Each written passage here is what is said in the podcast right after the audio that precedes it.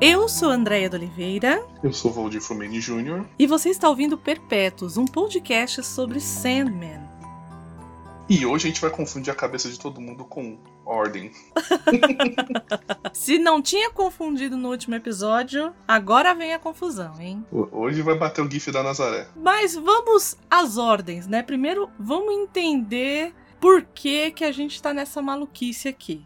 No episódio passado, a gente falou sobre o arco que a gente tratou foi um jogo de você. E a gente disse que é, não estaria na ordem, principalmente das publicações novas.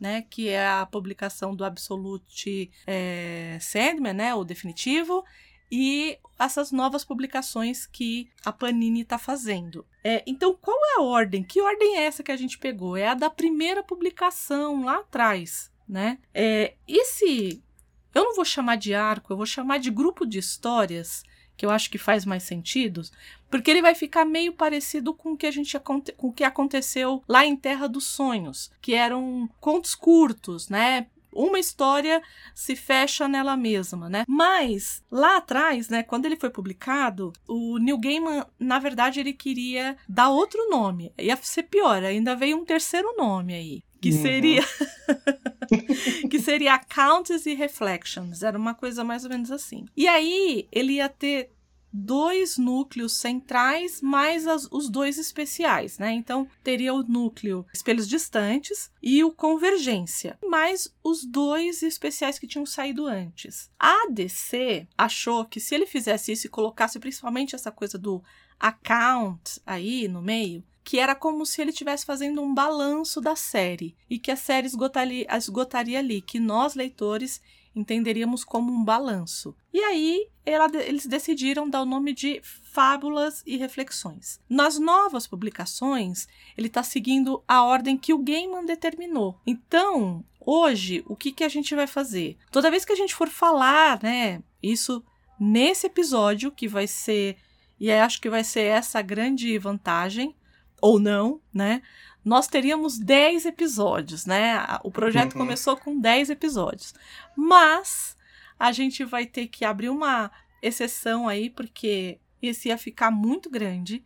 Então, na verdade, a gente vai fazer o Fábulas e Reflexões, terá parte 1, que vai ser essa daqui, que a gente vai tratar é, desse núcleo que ele chamou de espelho distantes. Uhum. E no uhum. próximo episódio a gente vai tratar, vai ser o parte 2, né? O, o Fábulas e Reflexões, parte 2, e a gente vai tratar o restante que tem nesse volume. Como a gente já disse no outro episódio, venha, pegue na nossa mão, que a gente vai te uhum. levar por esse caminho aí. É, gente, agradecer quem tá dando feedback de alguma maneira pra gente, tá? É muito legal, muito bacana, a gente fica feliz realmente. É, a gente, alguns feedbacks são tanto quanto pitorescos, né? Falando que o nosso podcast é o SRM que, que gosta. é. né? Um abraço, Ezequiel.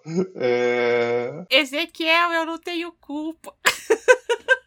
Ele mandou aqui, ó. A, S, a SMR de. que eu curto. É o André e Valdir falando nomes gregos em latim. Então, assim, mas a gente vem recebendo. Mas, assim, óbvio, se você quiser acrescentar alguma coisa, quiser dar uma opinião, tudo. Meu, vai lá no. no manda um e-mail pro pessoal, perfil, ou entra lá no, no, no podcast, comenta. Se Nós temos você... e-mail também, viu, Valdir?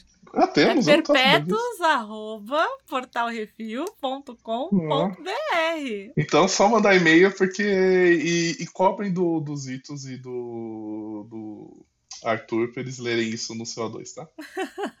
é seguinte, gente.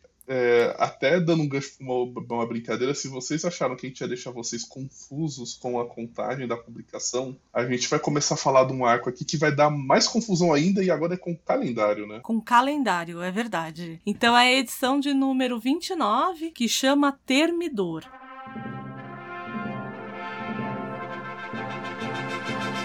Allons enfants de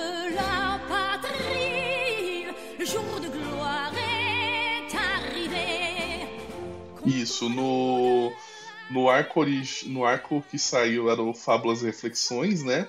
Mas se, por exemplo, se alguém tiver com a publicação da Panini, né, aquele grossão, só para orientar, é, é, o, é, o, arco Espelhos Distantes. Isso. Né? Tal, né? Mas tá lá o número 29, que é, é o número é o mesmo, gente, é isso o não número, muda. Tá? Isso, então acho que fica fácil, né? O número é o melhor caminho de, de, de se orientar.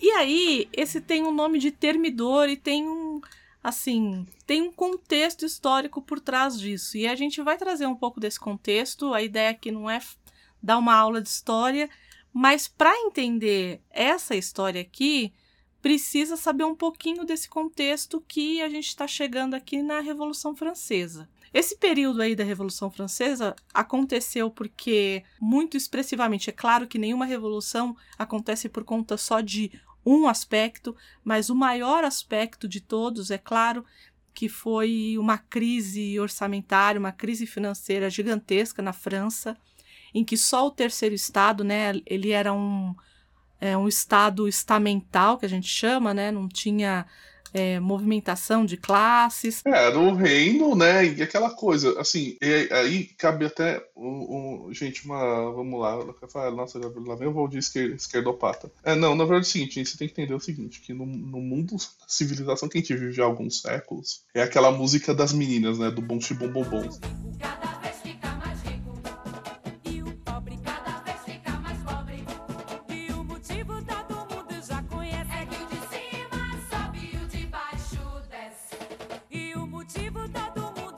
cima sobe, o de baixo desce, e quem tá em cima não quer que quem tá embaixo suba de jeito nenhum, e quer que os de baixo rale para manter ele lá em cima cada vez mais e de preferência cada vez mais distante. Tá? Esse, é, é, é, é isso que você tem que ter em mente. Então, quando você vai a, analisar uma boa parte dos, de movimentos históricos, é, mais recentes principalmente, sempre tem crise econômica por trás, pessoas caindo na miséria, passando dificuldades, mas e principalmente gente que estava, que é gente que ganha dinheiro começando a é, passar por situações em que elas julgam não ser mais favorável ou que realmente elas estão sendo prejudicadas. E nesse caso aí na França você tinha uma burguesia que mantinha toda a nobreza e que não era pouca na França. É, tal, você tinha toda uma burguesia que, que, que mantinha tudo isso. Né, e que eles, está, eles achavam que estavam sendo estrangulados por esse regime, né, no sentido de, ó, estamos sendo esgotados, a gente não concorda mais com isso, a gente não sobe, apesar de existir uma, entre aspas, uma, uma classe nobre de, de burgueses, gente com poderio, com dinheiro, mas nada como nobreza. Quem um dia tiver a oportunidade de ir para a França no 14 de julho, é bem interessante como eles. É, é, forte, é muito forte, assim, mas é num nível assim que aqui a gente não tem nada. Mas, sei lá, se for, como, se for fazer um paralelo com o nível de o quanto isso é enraizado no francês, seria, eu acho que será o quanto o carnaval é enraizado pra gente os motivos de comemoração e celebração são totalmente diferentes, mas é bem legal, assim, é, em 2019 eu tive a oportunidade de estar lá, acompanhar o desfile e tudo tal, e é, e é bem democrático, porque ao mesmo tempo que você tem lá o presidente sendo vaiado, desfilando em carro, com um monte de avião, tanque e tropas, N tropas passando, você vê um monte de colete amarelo atacando fogo em Peugeot e batendo em policial. então, é, é, então é bem legal. Eles têm isso muito forte neles, e aí é uma curiosidade bem boba, porque né, o, com a Revolução Francesa tem o, o hino né, atual da França, a Marselesa, né? Uhum. Que é basicamente uma música, né? Uma marcha, é uma marcha, né? E uma curiosidade, quem ainda não percebeu isso, pega o hino de Portugal e dá uma olhada como é que é. Vai ver que o hino de Portugal é literalmente uma cópia da Marselesa. Mas é num nível assim, tipo, sei lá, copia, mas faz diferente e não fizeram, sabe? Então dá, só, é uma curiosidade bobinha, mas dá uma olhada. Pega o hino de, da França, pega de Portugal, pega a letra e põe um pouquinho dos dois pra tocar no YouTube, vocês vão ver o que eu tô falando. Mas continua aí, André. Por conta da crise financeira, e, os, e o, como era, como eu disse, né, era um estado estamental, né, então a gente tinha lá o primeiro estado, o segundo e o terceiro estado, o primeiro estado era o clero, o segundo era a nobreza, né, os nobres, e o terceiro estado eram os artesãos, a burguesia, os camponeses, os trabalhadores, né, os trabalhadores livres, e eram esses caras que pagavam impostos para manter esses outros sujeitos na boa vida. E uhum. a gente está falando de um período que a gente tem um governo absolutista, é o Luís XVI e a Maria Antonieta.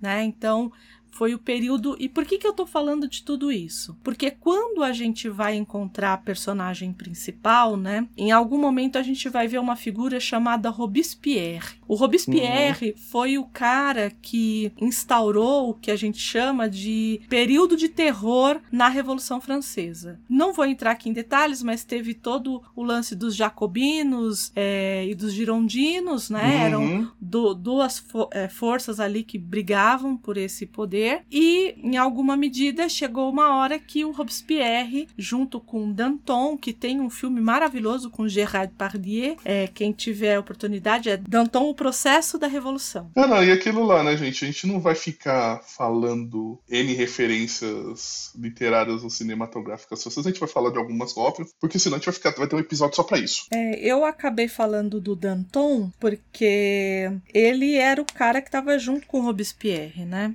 E por que que esse... Por que essa edição tem o nome de Termidor? O nome Termidor, na verdade, é o 11 mês no calendário revolucionário. O que eles queriam? Eles queriam tirar todo, toda a ficção, é, toda, é, toda a religião, tudo, tudo que é, eles queriam fazer tudo novo, eles queriam revolucionar em todos os sentidos. Uhum.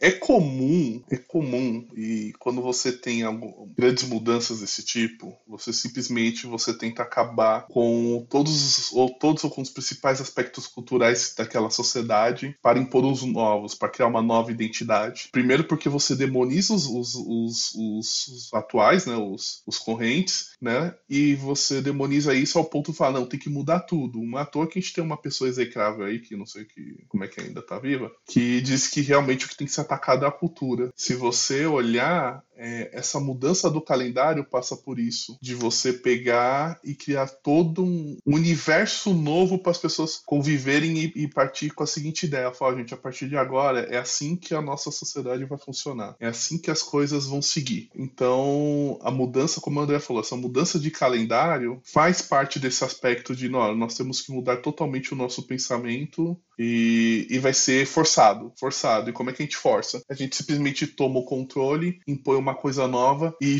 e usa como justificativa a demonização da coisa antiga, sem dar chance de ser discutido se a coisa antiga é certo ou errado, ou se, nesse caso, por exemplo, do calendário, se realmente precisa mudar. Tá. E aí, gente, seguinte, tá? Tirando essa parte aí mais teórica do calendário, onde é que a gente a, a, realmente a história começa. Vocês já devem ter é, se, se, vocês se lembram no primeiro no num dos primeiros arcos no Homem de Boa Fortuna, Boa Fortuna, né? O Sandman ele é, é ele é apresentado a John Constantine de uma maneira não muito a, agradável, né? Ela entra numa taberna em que ele está conversando com aquele amigo dele que ele encontra de tempos em tempos e ela acredita que ele seja um demônio. É, então tem toda aquela confusão, ele informa que ele não é um demônio, etc. Tal. Um, uma, um parêntese importante lembrando, na série da, no Netflix não vai ter o Constantine, que ele aparece realmente no primeiro arco, ele não, né? Não vai ter. Por quê? É, a série do Netflix, e o Constantine ele é um personagem da DC. Ele não foi criado no Sandman, muito menos pelo New Gaiman. New Gaiman, como ele publicava pela Vertigo, a Vertigo era ligada a DC, pertence, pertence a DC até hoje, né? Esse conteúdo, é, ele fez um empréstimo com autorização da DC para colocar alguns elementos. Como a produção da série vai ser diferente, o que, que, ele vai fazer? Ele vai trazer a John Constantine, né, que é uma antepassada do Constantine. Eu não sei como ele vai fazer esse encaixe, mas aí é problema dele, não é nosso, a gente só vai assistir, a gente não vai escrever. Então, fiquem atentos a isso. Quando falar, ah, mas o Constantine, né, no set é um homem. Não, então, ele tá trazendo, a, sei lá, atriz-avó, penta-avó dele, sei lá, o que grau de geração entre eles. Então o que, que acontece? Ele encontra com, com ela, né? Depois daquele arco, nesse arco novo ele encontra com ela e ele diz que ele precisa de uma mortal para realizar uma missão. É... Ele fala, oh, eu preciso que eu preciso, eu preciso resolver uma missão, uma treta, só que eu não posso fazer, tem que ser uma mortal. E porque é uma treta de família.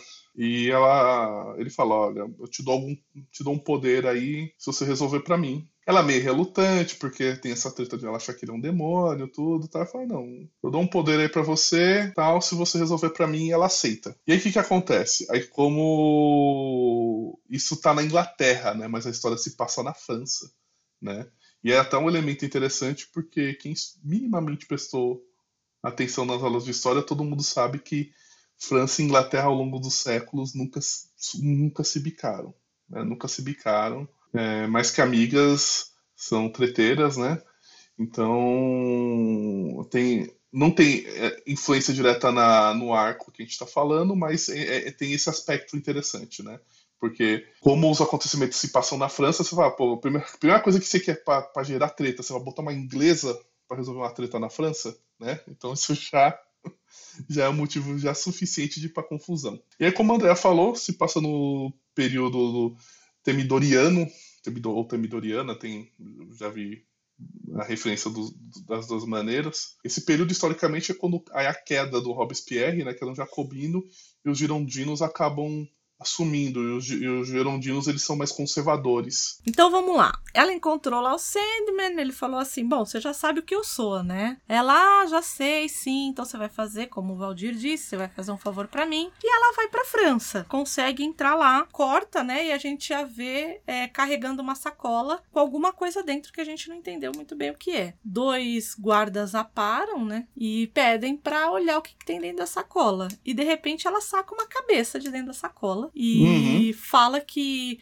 E aí os caras olham e falam, mas por que, que você tá carregando essa cabeça? E ela fala assim que aquele cara tinha sido né, o, estuprador, o estuprador da irmã dela e que ela queria ver a cabeça, ela queria ver a cabeça dele rolar e ela pegou e essa irmã tinha se tinha falecida, né, tinha sido morta por esse estuprador e que ela ia enterrar ele junto dela. E aí os uhum. guardas meio que ficam é, dão uma risada, falam que ela é necrófila e blá blá blá, e arrancam um, um, um brinco de, de ouro da orelha dessa cabeça, né? Uma coisa bem tranquila. E aí deixa ela passar. E ela vai, né? Ela vai embora. E isso ela cospe na cara do. da cabeça, um show de horror. Não, né? só, só uma curiosidade minha: a primeira vez que eu li esse arco, que eu vi a cabeça, foi a cabeça do Sandman né? E aí, guardem essa informação, guardem essa informação porque ela vai ser bem interessante no final. E depois, quando eu li o primeiro arco, eu terminei de ler a primeira vez o arco, eu falei, Hum, agora eu entendi por que, que parecia. De repente, ela leva essa, essa cabeça pra, pra onde ela tá vivendo, né? Mas ela sabe que, assim, aqueles caras pegaram aquele objeto de valor, mas que possivelmente iriam atrás dela por conta dessa cabeça, né? Não ia ter muito jeito. E de repente, a cabeça começa a falar. do nada com né? ela. Ela pede desculpa, porque ela cuspiu na cara dele, né, pra, pra dar uma veracidade ali na, na repugnância que ela estava sentindo por aquele homem. Mas ela vai lá e, e cospe e começa a falar: olha, o que, que a gente vai fazer? Porque o pessoal vai vir aqui te buscar. Né? Então a gente já entende que assim, ele foi decapitado, e, e, existe um motivo porque eles querem essa cabeça de volta. Não, e aquela coisa, você não anda na rua com uma cabeça e acha que tá tudo bem e ninguém vai falar nada, sabe? Uma hora vão saber e vão falar, tô maluca, no mínimo um maluco aí com uma cabeça numa sacola. E aí, nisso que ela tá ali vendo o que, que ela vai fazer, onde que ela vai colocar essa cabeça e tudo mais, chega a guarda pra revistar ali as coisas dela e de repente aí todo mundo para e chega um dos grandes caras da revolução, uhum. que ele era chamado de Arcanjo do Terror. É, ele tinha alguns nomes ali. É, e é muito só uma coisa, e é, é, muito engraçado, né? Como a, principalmente a cultura ocidental tem muito de você pegar um termo cristão e colocar ele num sentido e associar ele com alguma coisa negativa para dar uma intensidade ruim na pessoa. Então ele é o arcanjo do terror, ele é o, sei lá, o, o anjo do mal. Isso quando não põe um, uma conotação racista, né? Negra, preta e por aí vai, né? E aí a gente acaba vendo um cara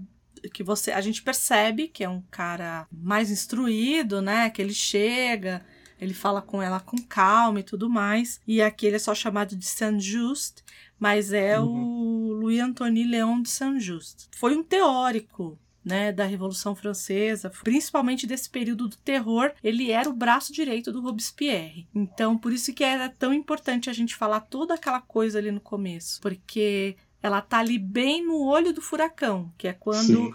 as cabeças estão de fato rolando, literalmente. É, inclusive, se você depois for vocês procurarem na história a causa da morte, a gente vai falar isso. Aliás, não vou falar agora, não. Vou falar depois. porque eu vou acabar dando spoiler. E aí ele, ele chega lá para convencê-la. É convencer, convencê-la você foi boazinha, né? É porque assim, na verdade o que parece é que é, o, que, o que eles deixam mais ou menos implícito é que ela entrou na França porque ele deixou, porque ela o seduziu, né? Uhum. Então tem esse jogo aí. Aí ela, ele falou assim: Ah, eu percebi que você estava perguntando muitas coisas e tudo mais e tal, e eu vou te levar para o Monsieur é, Robespierre, o que ele acaba fazendo, né? Então ele aprende, em tese ela vai ficar presa ali até ela falar onde que tá a cabeça. E todo mundo fica, não, mas onde tá? E ela, ela sabe que a hora que ela falar também ela vai morrer, né? Aí não vai Uhum. ser uma cabeça só, vão ser duas, como o próprio a própria cabeça anteriormente tinha falado para ela, né? E a gente tá meio que lendo um diário dela, né? A gente começa a perceber que é um diário que ela tá fazendo ali, que ela que a gente tá lendo. E tem uma cena que é extremamente grotesca que fica bem de frente para, eu acho que isso é importante dizer, né? E eu não vi isso escrito em nenhum lugar. É, mas isso aqui foi da cabeça do do Neil Gaiman ou da cabeça do desenhista, tenho medo dessas pessoas, né? Que eles colocavam os corpos sem as cabeças como títeres, né? Como marionetes ali, Uhum. fazendo um teatro pro pessoal ali fora. E a pessoa ficava, quem tava dentro ali, né? Preso ali, né? é, ficava olhando de fora e via aquilo. É o show dos horrores mesmo, né? E nisso ela tá ali vendo aquela cena horrorosa do... e aí chega o Robespierre para falar É só ela. um, é, só um, um adendo né, interessante. Que na hora que ela tá vendo tudo isso, e quando ela chega no Palácio de Luxemburgo, ela conversa com outro preso, que ele fala, esbraveja, cita uma série de referências tal, né? É, e aí você descobre que esse preso é o Thomas Paine. E o Thomas Paine, ele foi um dos, do, um dos, digamos assim, uma das pessoas que mais relatou a Revolução Francesa e que depois é, isso vai servir de base, inclusive, para a separação das 13 colônias da Inglaterra, da Inglaterra, né? ou seja, da, da questão do, do- da independência americana. E, e aí, e, e- e o fato de ele estar preso dá o gancho do seguinte, né? Que eles estão literalmente prendendo todo mundo que atuou no, no, no- no início da Revolução quando a, a monarquia caiu. Então, literalmente ali, muita gente foi usada até para estimular o povo. Olha só que engraçado, né? porque a gente tá gravando isso depois de 7 de setembro, gente. Então vocês vão entender o que eu vou falar. Então teve muita gente ali que usou é, pessoas como motivadores, agitadores, engajadores, o que seja, o nome que você queira, é, ativistas, militantes, para colocar aquela, no caso, atuar dentro da Revolução Francesa. E depois essas pessoas foram descartadas, até porque um grupo assumiu interesse e esse grupo simplesmente tomou controle e a gente não precisa mais dessas pessoas porque os ideais que foram levantados na época não necessariamente é o que a gente quer para agora. Né? Lembrando que tem aquela máxima, gente, a, a- a diferença entre revolução e golpe é que golpe vem do Estado, revolução vem do povo. Bom, e aí o Robespierre aparece, né, Pra falar com essa mulher, pra entender o que que essa mulher tá lá, querendo essa cabeça, que até então a gente tá meio perdido, mas que cabeça é essa, não é mesmo? O que que tá acontecendo aqui? A gente sabia que era uma coisa meio de família ali do do do, Mor, do, do, do Morpheus, né, do sonho, mas a gente não, não sabe ainda o que que é. E aí tem uma fala muito contundente do Robespierre, né? Porque é, antes até eles falam, né? Vocês mataram todos os poetas, e aí o, o chamado arcanjo é, da revolução, né? O arcanjo da morte, enfim, do terror. Uhum. Ele fala, né? Ele fala assim. Sim, a gente matou até o cara que criou o nosso calendário, né? Então, até o Sim. cara que criou o calendário do revolucionário, eles mataram também. E aí o Robespierre fala, que ele fala assim, ó: "Nós estamos remodelando o mundo, mulher. Estamos criando uma era de pura razão. Nós retiramos o nome de deuses e reis mortos dos dias da semana e dos meses do ano. Nós nos livramos dos santos e queimamos as igrejas. Eu mesmo inaugurei uma nova religião, baseada na razão, celebrando um ser su- supremo, igualitário, distante e que não se envolve, não percebe, né? Então, na verdade, ele quer é aquela história, como a gente já tinha dito, né? O próprio Valdir já tinha dito, da gente mudar, de, ser, de mudar o status quo no todo, né? Então é, é mudar. Quando você muda nome, é, e você muda deuses e tudo mais, você está mudando cultura. É efetivo? Mais ou menos, né? às vezes porque, funciona, às vezes não. É, né? porque é, cultura é uma coisa difícil de se mudar, né? É, a... é, em alguns. Em alguns casos, na verdade, o que é feito não é nem mudar essa cultura, você simplesmente acaba com ela, né? Isso. Ah, né? Um abraço para o Afeganistão. Isso, é tem isso, né? Mas quando a gente mexe principalmente na palavra, é o, é o modo de pensar. Então, se ao invés de você falar setembro, você falar é, termidor, né? Então é um modo de você pensar, né? E aquilo vai internalizando, né? Por isso que tem essas bobagens de que palavra tem poder, não. Não é que a palavra tem poder, a palavra tem a visão de mundo que você professa. E não. nesse caso é isso. É você mudar tudo, inclusive o calendário. Vamos mudar, vamos mudar tudo. Até porque do jeito que você usa a palavra, você pode mudar, inclusive, o sentido da própria palavra, né? Não é só mudar o calendário, né? Você impor uma forma de visão de mundo diferente. Bom, e aí ela vai, ela se nega a dizer onde está a tal da cabeça, né? E ela fica presa aqui. E aí ela dorme e ela sonha porque ela vai pedir ali um. ela fala assim: olha, me ajuda aí, porque o bagulho tá louco. Deu ruim. Presa, deu ruim, fui presa. E nisso a gente vê o sonho, tá com roupas de, é, de revolucionário, de francês e tal, e tá com, uhum. com um corvo, que, é, que não é o Matthew né? É, ele sempre tá às voltas com os corvos dele, mas aqui não é o Matthew, é um poeta que era um poeta grego, na verdade, ou grego ou latino, né? Eu não, não li esse poeta, não, não o conheço. Também não faço ideia. Então, me parece que é uma prática do, do sonho transformar seres humanos em em corvos, digamos assim, né? Para ajudá-lo, auxiliá-lo ali, até numa visão, acho que mais humana, né? Das coisas. E ele fala assim: olha, eu vou te ajudar, eu vou te contar o que você vai fazer, mas que você não esqueça que tem, e, e nesse arco aqui, né? Nessa, nessa coleção de histórias, tem muito disso, né?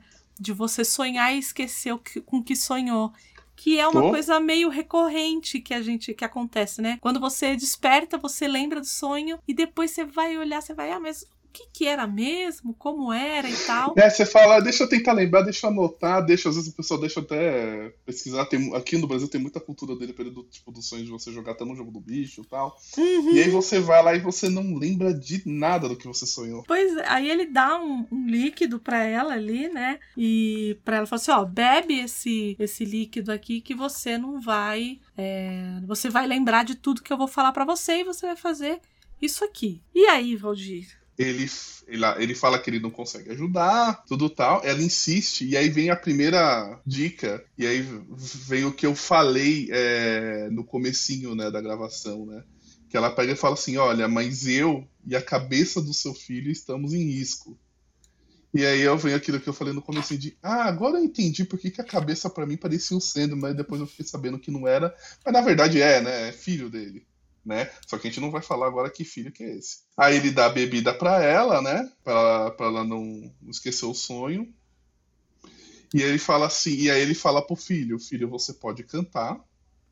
É muito estranho, né? Que chega e fala assim, né? Filho, você pode cantar, mas você vai precisar de um, de um coro. É que normalmente no, no teatro grego, uhum. você sempre tem o coro. O coro que conversa com você.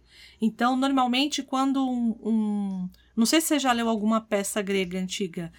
Quando você peça em si, não. sempre vai ter o coro que vai ser a cidade ou vai ser aqueles que estão conversando com aquele herói ou com aquele deus ou com aquela personagem ali.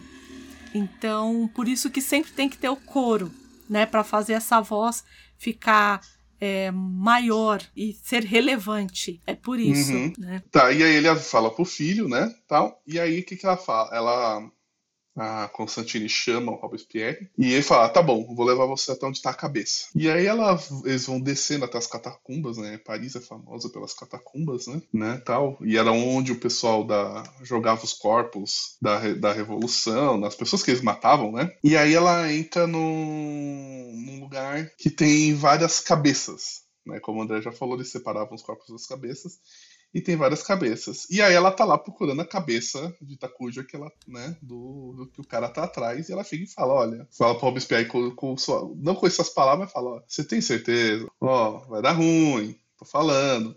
Mas ele insiste, né, tal.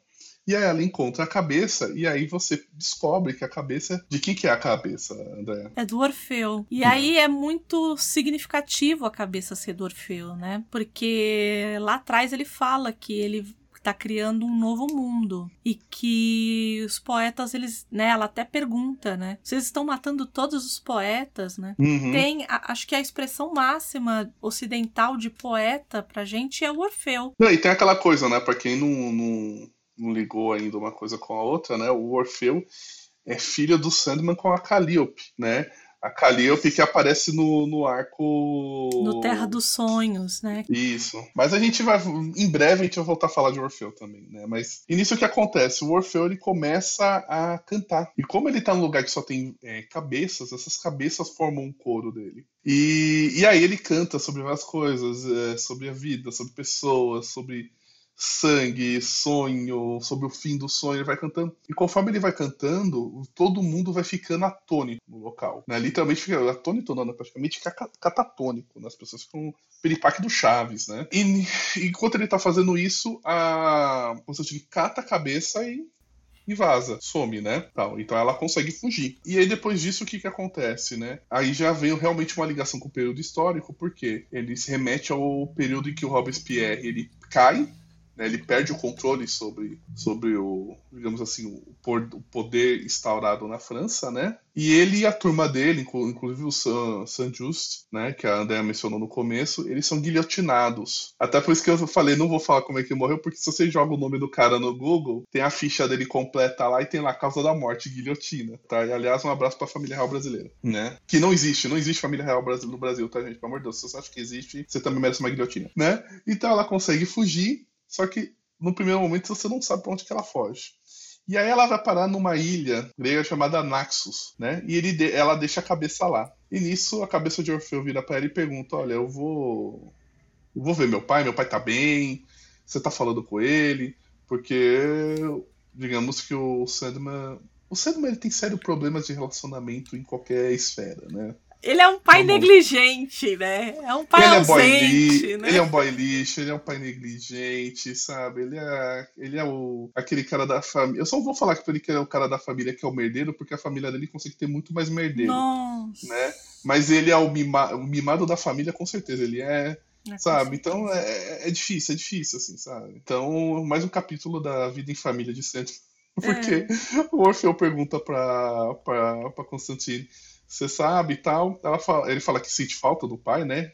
E ele fala, eu nem consigo sonho, eu nem consigo nem ver ele em sonho. E aí ele até pergunta, é, e ela até, ele até fala, ah, você pode me visitar daqui um ano, mais ou menos? Tal, o que você acha de vir aqui? Ele fala, olha, eu acho melhor não, né? Fica aí e tá tudo bem, a vida segue. E termina-se assim né, o, esse, esse capítulo. Isso, e, e, na verdade ele levando, né, é, ele até fala, ah, eu vou ver minha mãe, né, uhum. é, a Calliope tava ali, né, possivelmente. Porque ele é tão lixo, tão lixo, que ele nem passa aquele pai que pega uma vez por mês pra ir no shopping comer um McDonald's. Não é, gente? Ou o pai que só dá brinquedo, não lembra do filho, mas dá brinquedo. Nem pra isso ele presta. Bem, ele não foi nem resgatar a cabeça do filho, ele foi lá e mandou os outros fazer trabalho sujo. Pois é. A mulher literalmente quase perdeu a cabeça por causa da, da, das picuinhas familiares dele, né? A gente gosta do Sandman? A gente gosta. Não sei se do Sandman. Eu tô chegando a essa conclusão. Eu não sei se a personagem Sandman. Eu acho que é, é. a gente gosta do mundo que foi criado ao redor dele. Mas a personagem mesmo, olha, tem hora que é difícil. Tudo bem que a gente tem que entender que aqui foi antes da. Porque ele, ele, tá, ele tá melhorzinho, né? A gente deixou ele bem melhorzinho lá na no, no Estação das Brumas, né? Sim. Então, vamos, quando a gente retomar, né, as, os arcos maiores, né, vamos ver o que, que ele vai aprontar. Mas Né? esses, essas histórias é, mais pregressas, assim, é, é difícil de é difícil de engolir o bichinho, viu? Vou te falar. É, é difícil você ter simpatia pelo cara. E com isso, vamos para o próximo capítulo, né? Isso, e aí a gente vai para a próxima edição, que é a de número 30, e que ela se chama Augustus. Por isso que eu estou dizendo que esse episódio será um grande Doctor Who. Vem que você é nosso companion Não. aqui, que a gente vai te guiar nesse todos esses lugares aqui. E, e- e- tem uma coisa interessante nisso, que é o próprio título do, do capítulo já fala, porque a gente estava falando do, do Temidor, né? Do Uhum. mês Temidor. E a gente está falando de Augustus, que para quem não sabe, deu origem ao mês de agosto. É, que na verdade é o- agosto, né? Augustus é agosto, né? Já o, contra, o contraponto já começa no nome do capítulo. No Né? nome do capítulo, exatamente. E aí, a chata da, da professora de história vai, vai voltar um pouquinho aqui. A gente. Como a gente vai falar um pouquinho sobre Império Romano, é importante dizer, né? A personagem principal dessa edição é o Caio Otávio. Augusto, que é o Uhum. primeiro imperador de Roma. E aí as pessoas vão virar pra mim e falar: "Você está louca? O primeiro imperador é Júlio César". E eu vou dizer: "Não. Júlio César não foi imperador de Roma". Então, só pra gente retomar lá atrás, tinha lá, né, o como é que fala, o primeiro triunvirato, o Júlio César virou um grande estadista, né? Até porque a gente tem que lembrar que Roma ela não tinha uma guarda unificada, então cada um dos, dos cônsules ali, né, do, do, dos caras do triunvirato tinham a sua própria guarda. No final das contas, as pessoas começaram a perceber que César estava tendo muita popularidade e foi por isso que ele foi morto. Mas antes dele ser. ah, e aí vem o segundo triunvirato, na verdade, né? Que quem participa é o Caio Otávio, o Marco Antônio e o Lépido. Né? E, e uma coisa assim, gente, se você não curte tanto o papo de história, se você não gostava não, se você não tá gostando tanto que a gente tá falando de história, no mínimo, a gente tá te dando um monte de ideia pra você fazer enredo de carnaval. Tá? Então divirta-se. É, na verdade é só mais ou menos um pano de fundo para entender essa o que a gente vai ver aqui, que na verdade o que a gente vê é uma história que ela tá sendo contada por um por um ator que é anão e que ele é chamado para ver o Caio é, o Caio Otávio, que aqui ele já é Augusto, né? E ele também já é chamado de César, para que ele e ele não sabe por que, que ele foi chamado ali, né? Então ele é chamado e aí esse Caio Augusto vira para ele e fala assim: "Olha, preciso ir para pedir esmola, né? Eu vou me vestir de mendigo e eu preciso que você me traga, não é que ensine, né? Mas como é, o cara era ator, né? É para facilitar esse esse traquejo e tal. E aí ele vai junto com esse anão sentar ali no, no mercado, ali na, na praça, e ele vai mendigar ali, vai ficar ali mendigando e conversando com esse anão durante todo esse dia. Porque como a, como a André falou, como ele é, um, ele é um ator, ele sabe fazer maquiagem, ele sabe fazer, assim... Ó, a gente tá falando maquiagem aqui lá, né? Ele não tá, né? Não é... O cara não tá, vai mandar um Guilherme Del Toro em cima do, do né? Mas ele faz toda uma preparação para quê? Para que eles pareçam moradores de ruas e doentes. No Império Romano, o doente era literalmente era eram abandonados, eram moradores de rua, ser vagantes até a hora que a doença levasse eles embora. E eles até adotam dois pseudônimos, né? É, Caius e Lício- Elícios. Então o Caius é o Augustus e o Lícios é o anão. A gente tá usando o termo anão, tá, gente? Porque ele faz essa referência de anão. Tá? A gente entende que para algumas pessoas eles preferem usar portadores de nanismo, outras pessoas usam o termo anão e eu acho que o importante é se você tiver alguma situação que você conhece, pergunte para a pessoa como ela quer ser tratada e você vai tratar ela dessa maneira, que é a maneira respeitosa, que é a maneira como ela quer ser tratada. A partir daí, né, ele começa a contar, ele, ele pergunta por que, que ele tá fazendo aquilo, né? O Hum, Lícius pergunta, fala, olha, por que, que você tá fazendo isso, né? Por que, que a gente tá aqui? Por que, que você pediu para que eu viesse te ajudar? E aí ele fala assim, eu tive um sonho, né? E ele falou, bom, como que é esse sonho, né? Como foi esse sonho? E ele disse, alguém... E aí, antes dele falar do sonho, né? Eu exatamente o que que aconteceu, ele conta como era a relação dele com o Júlio César. Me parece que num primeiro momento era uma, uma relação de adoração, uhum. né? De... É, até um. Antes disso, até tem uma coisa interessante, André, que até anotei, que é o seguinte, né? Que eles estão lá sentados na rua, eles põem uma tigela de esmolas, põem algumas moedas, aí o cara fala, ah, por que você tá botando moeda, moeda né? É, isso é. Falou assim, não, porque ninguém dá esmola para uma tigela vazia. Se tem alguma moeda ali, as pessoas incentivam, né? São incentivadas a contribuir, né? E ele fala, ah, isso é conhecimento de ator? E aí fala, não, que isso é conhecimento de mendigo. E aí o, o Augustus, o Caio, fala, não, eu não gosto de autor. Ah, isso é bem interessante interessante, que ele fala assim, eu não gosto de ator. Tanto que ele proibiu peça de teatro durante a, a gestão dele, né? Ele fala porque é uma profissão que só é fundada nas, né, em mentiras e desrespeito, desrespeito. E aí eu vou fazer um parênteses. Porque é, normalmente as pessoas têm, costumam, né, aproximar a, os gregos e os romanos, né? É claro que aqui isso não fica claro em nenhum momento se o Caio, é, se o Augustus realmente é, proibiu as peças de teatro e tudo mais. É, mas para os gregos, é, especificamente, por que, que o teatro era tão importante? Porque ele tirava barato do daquele que estava no poder. O cara, ele era, ele, ele podia ser, ele podia ter ser retratado de forma de forma desrespeitosa, digamos assim, porque eles estavam numa democracia. Então, quando você vê, né, por exemplo, igual a gente viu lá atrás, a história do Édipo, né? Uhum. Que ele é um, um tirano. E aí as pessoas falam assim. Mas por que, que aconteceu isso com ele? Porque ele é um tirano. A, a, a democracia ela não chegou ali naquele limite do mito. Então tinha muito disso. É, não é só. Eles faziam é, concursos né, de teatro. Então, o teatro, para os gregos, ele não era só um modo de diversão. Ele era o que mais ou menos hoje é para gente é, o jornalismo, né? A imprensa, que é essa coisa de mediar poder, entende? Então, é, tinha-se essa. Não é que era um poder regulador, não é isso mas tinha-se essa, essa posição. Ele, ele tinha que ser livre para que a gente para que se pudesse dizer democracia. Se fosse isso, né, se isso é de fato, né, no caso do Augusto, uhum. que é uma, uma informação que eu realmente não tenho, é, a gente já começa a ver por aí porque que é império, né? Não é governante, é império. Né? né? Então ele, ele, ele faz essa crítica com relação aos atores, porque eles vivem à base do, de mentiras, de ilusão. Aí ele cita um caso lá específico, o cara foi expulso de Roma por ter ofendido o imperador, como o André falou agora, tal, tudo, né? E aí vem o que o André tá falando, né? Que o anão questiona ele de por que a gente tá fazendo isso aqui. E aí ele fala em relação ao sonho, né? E aí você começa a perceber que o Augustus ele tem um sério problema com o mentiras. Não que mentira seja uma coisa boa, mas a gente sabe que mentira é, o conceito de mentira não é tanto nem tanto o céu nem tanto a terra, né? Tal.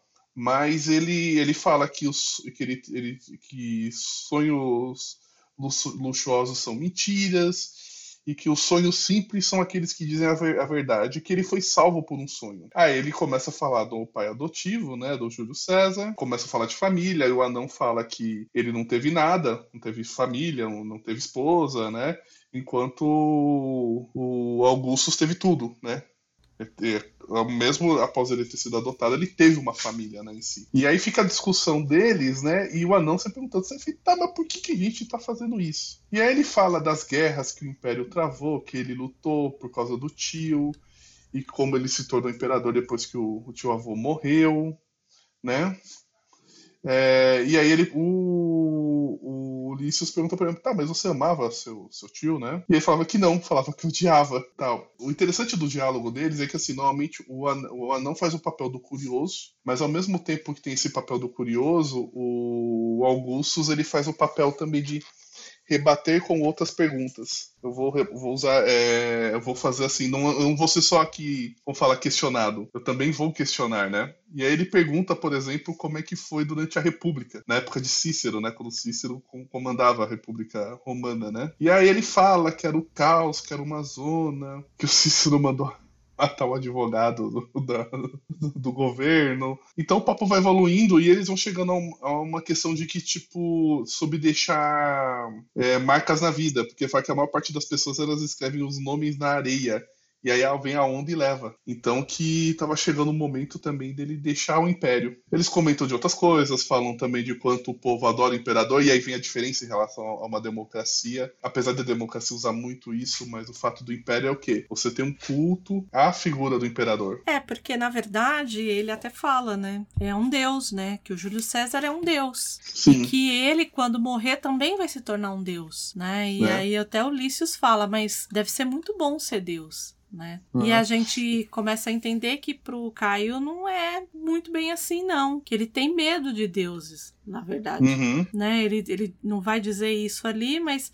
ele vai dizer isso um pouquinho mais pra frente, mas ele tem medo desses.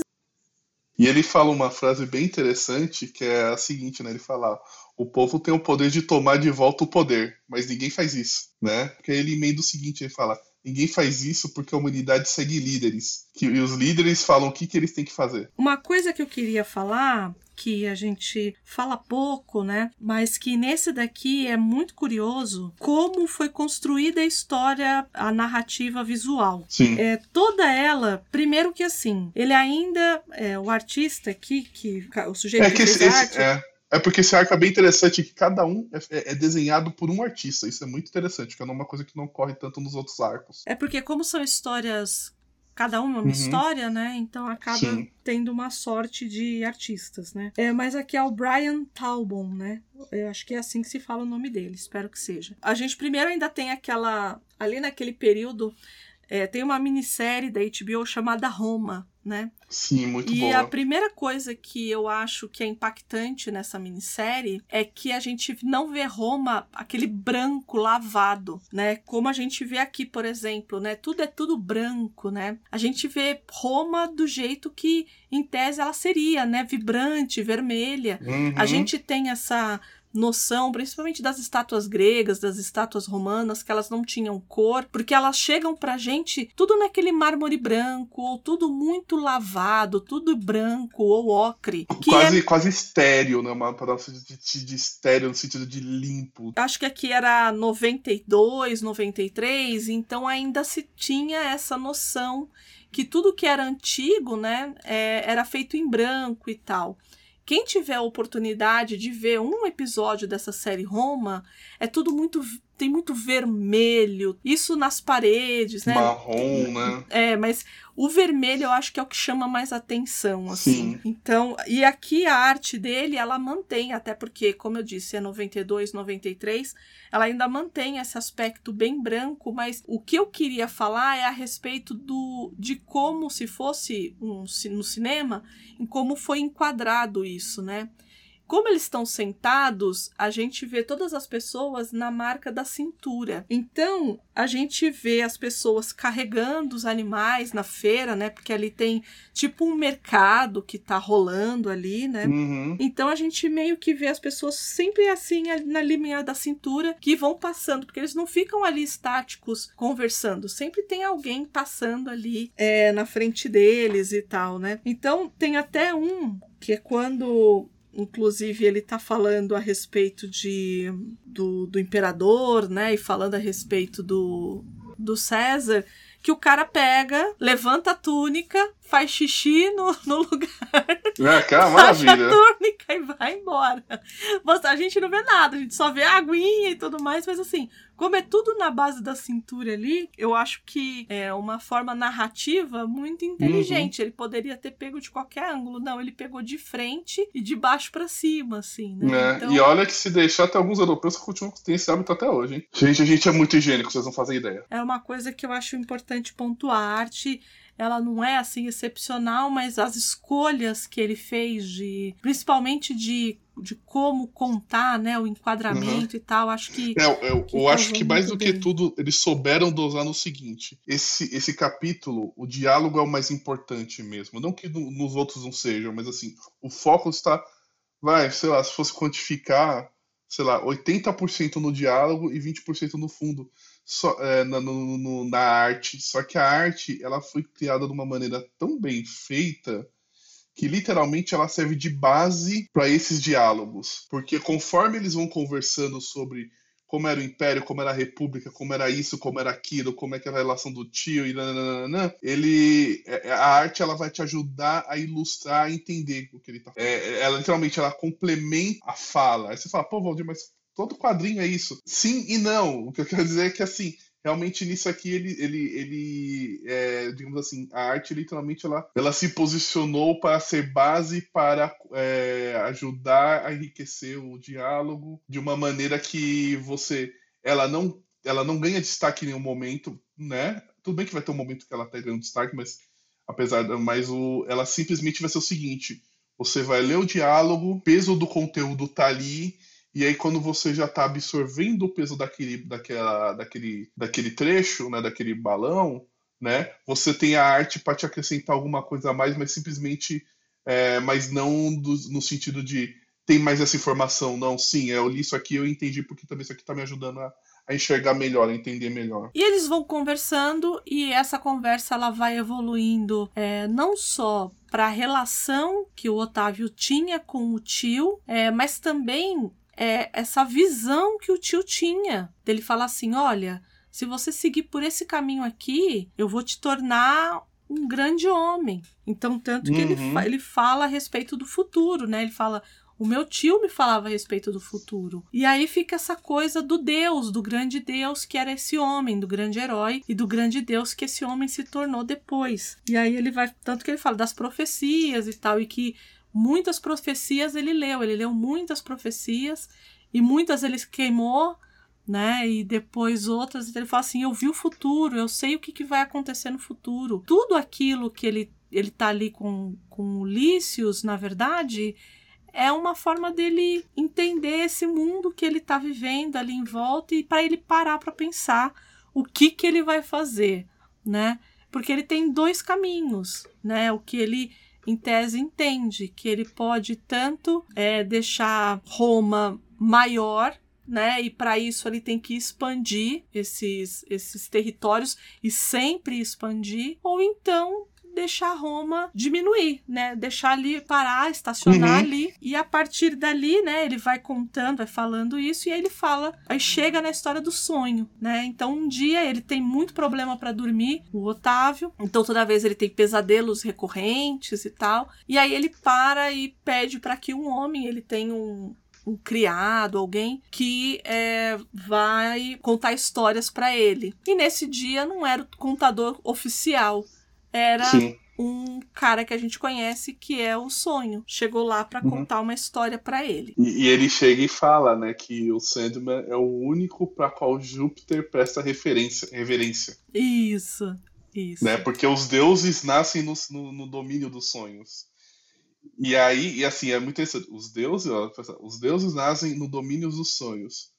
E isso é uma coisa que o Neil Gaiman sempre vai explorar pesado ao ponto de escrever deuses americanos, né? É, que é aquela coisa que a gente meio que, que sabe que, que acontece, né? Que é um herói local que acaba virando culto quando morre, enfim, uhum. que acaba virando deus. E, e esse sonhar aí, né? Esse sonho é exatamente isso. Esses, esses deuses que acabam sonhando em se tornar algo muito grande e acabam se tornando ali nos seus domínios, né? Nos domínios de Júpiter que para quem não pegou a referência é Zeus na mitologia romana, né? Seria o, o equivalente ali, né? E aí ele pega e ele conta uma história que é uma história que o Otávio conhece muito bem, né? Uhum. Que ele fala que é um menino com 16 anos, que foi pra guerra com o tio, que tinha, que tinha, ansiava por isso, e que parece que deu ruim ali em algum momento. Numa noite ali, uhum a coisa deu ruim. E o Otávio fica puto. Ele fala: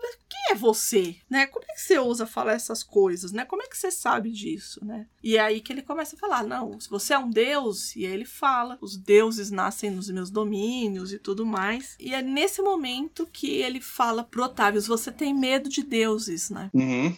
E ele fala: e os deuses sabem da sua vontade de não ser mais de não querer ser mais imperador. E por que, que ele tem esse medo de deuses? Porque na verdade ele tem medo de Júlio Júlio César, né? Uhum. Que é um deus, na verdade. E a gente fica assim, mas por que que esse homem velho tem medo de um homem morto? Que é um deus, é, mas tá morto, não tá ali mais, né? Uhum. E aí o, e ele fala, mas você veio por intermédio de um deus? Ele falou sim, mas é por Július? Ele, não. Ele, por Július, não, é por Términos. Términos é, aqui, é o deus da fronteira, né? Das fronteiras. E esse, e o Terminus, ele ficava ali, né? O, o quando foi feito ali o, o complexo do Monte Capito, é, Capitolino, né, é, ali em Roma, Terminus ele ficava ali, que era a fronteira de Roma, para que as pessoas não entrassem em Roma. Então, o que me parece ali, lembra que a gente falou, né, lá atrás, que ele falou que ele falou pro Lícios, que ele tinha duas formas que pelas pro profecias que, que Roma tinha dois destinos. Sim sobreviver enquanto tivesse para conquistar, né? Expandir ou era se fechar. E por que que Terminus uhum. aparece aqui? Porque é essa coisa de você fechar a fronteira.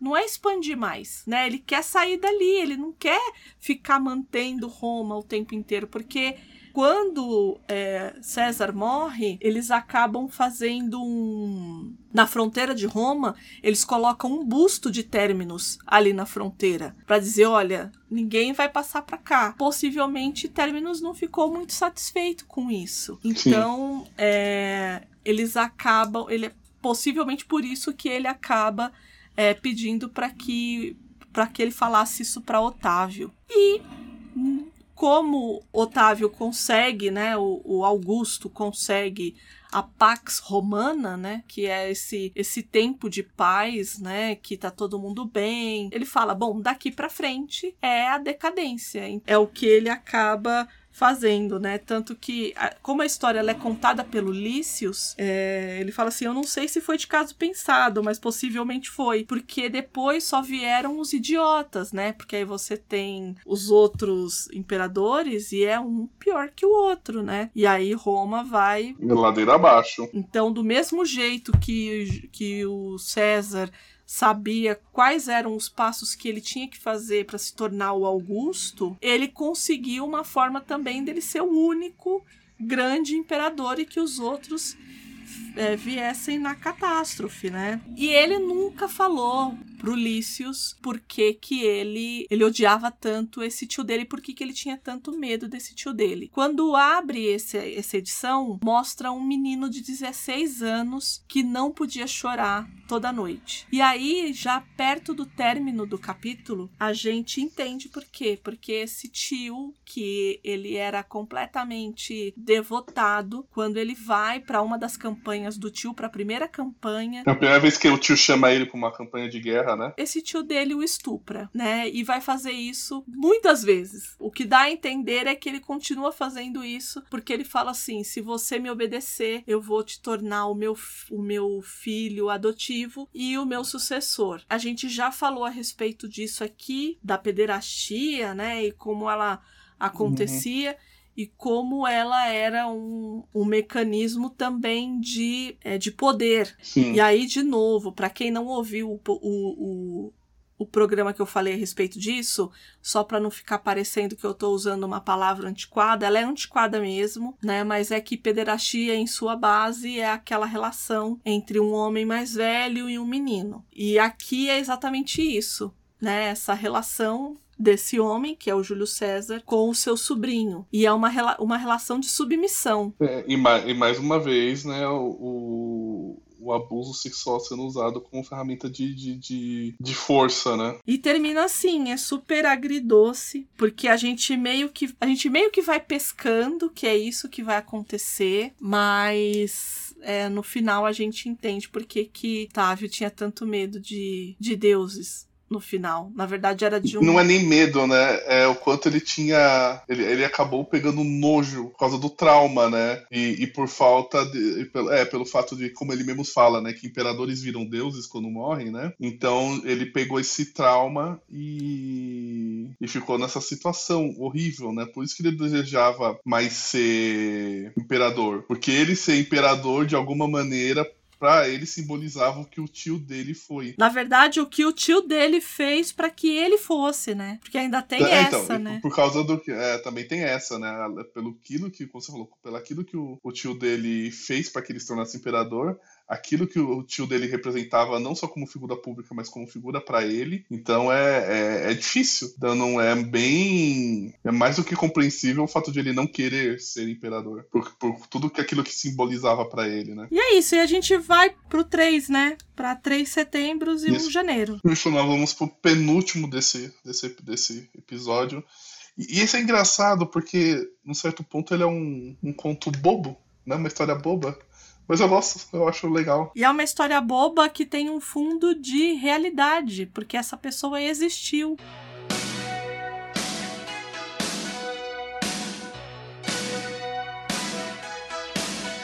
Sim, sim. Isso é o mais legal de tudo, né? Isso é o mais legal de tudo. Assim, eu acho que ela.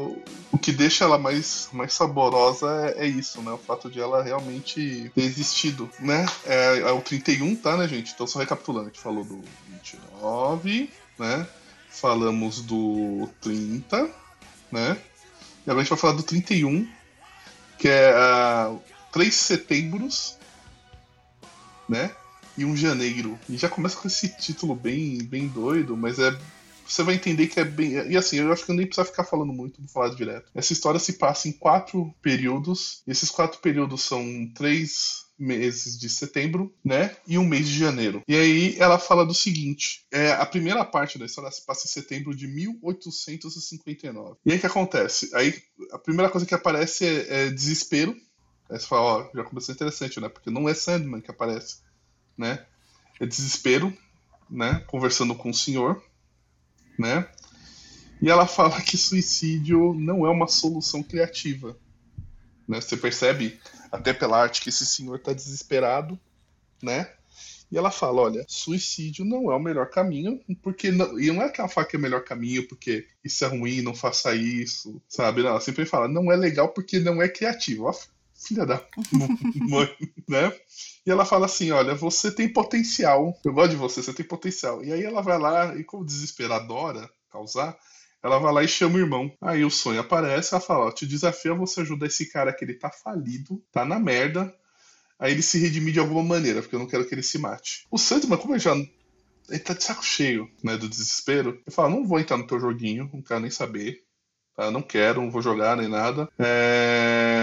Ela fala assim: ah, você não quer você não pode? Né? Porque ela fala assim que desejo e delírio estão comigo. Fala assim, ó, eu tenho até um pessoal de apoio, que eu tenho uma torcida. E aí, você vai ficar nessa? E ela, ah, e ela ainda é tão debochada, você não quer, mesmo com as minhas irmãs no, né, com as minhas irmãs no meio do rolo, mas você sabe que você não quer? Porque você não acha, se você não se acha igual a gente, você se acha superior, você, você ignora a gente, é, você ignora tanto. Aí, aí ela vai na meu, desespero, ela, olha, desespero vai no, na ferida, né? Ela, ela vai na ferida e torce ali pra sentir dor, né? Então ela vai lá na ferida do Sandman que chega e fala: É, você se julga tão melhor que você ignora a gente ao ponto do nosso irmão abandonar a gente. Aí ele fica, né? Que é o famoso irmão que ninguém sabe quem é e vai chegar a hora de a gente falar dele, tá, gente? E aí ele fica tão puto que ele entra no jogo, ele vai lá e adormece. Ah, mas é muito fácil também fazer o Sandman entrar no jogo, né? Ele é um pilha errada demais, gente. Puta. Meu, meu, se, se, olha, se a Chiquinha fosse irmã do Sam, a Chiquinha do Chaves, ele tava ferrado. Nossa, é pilha errada. Porque a Chiquinha é muito pilha errada. Nossa, ele, ele ia destruir a vida em dois minutos. É, aí que acontece? No sonho, o Joshua, ele sonha, né, conversa com o Sandman, né? Ele fala da, é, da história do sonho, né? Ele fala da vinda dele pra América. Aí, desespero, pergunta pro, pro Sandman, tá, mas o que você tá fazendo? Falou, não, tô conversando com ele aqui no sonho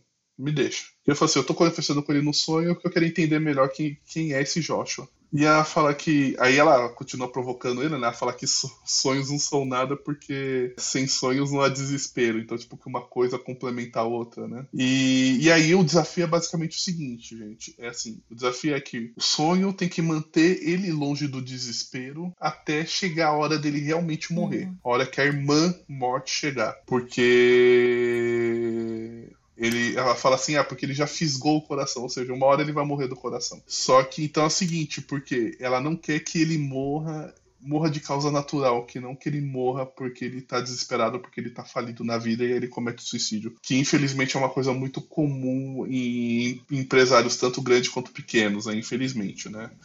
né? E aí ele ele ele concorda muito, mas ele vai lá e concede um sonho pro Joshua. Ele fala, tá bom, vou te dar um sonho. E ele sonha que ele, ele, tá, ele tá assinando uma série de proclamações e que numa dessa, ele pega e se autonomeia imperador dos Estados Unidos. Como não se bastasse isso, ele ainda vai e manda publicar num jornal. E aí, o que é mais curioso, para mim, que não conhecia, né? Esse sujeito existiu de fato. Então, ele, o nome dele é Joshua Abraham Norton. Ele era o Norton I, primeiro imperador dos Estados Unidos e protetor do México, ainda tinha isso. Protetor do México, é ótimo. Ele se, ele se autoproclamou, né, imperador dos Estados Unidos. Então ele escreveu uma proclamação, mandou para o jornal de maior circulação na época, que era o, o São Francisco Bulletin. E aí os caras foram lá, publicaram, e a partir daí ele virou um folclore, uma, uma figura folclórica da cidade. Ele começou a ter algum tipo, entre muitas aspas, de benefícios, então as pessoas pagavam impostos para ele, para que ele pudesse comer,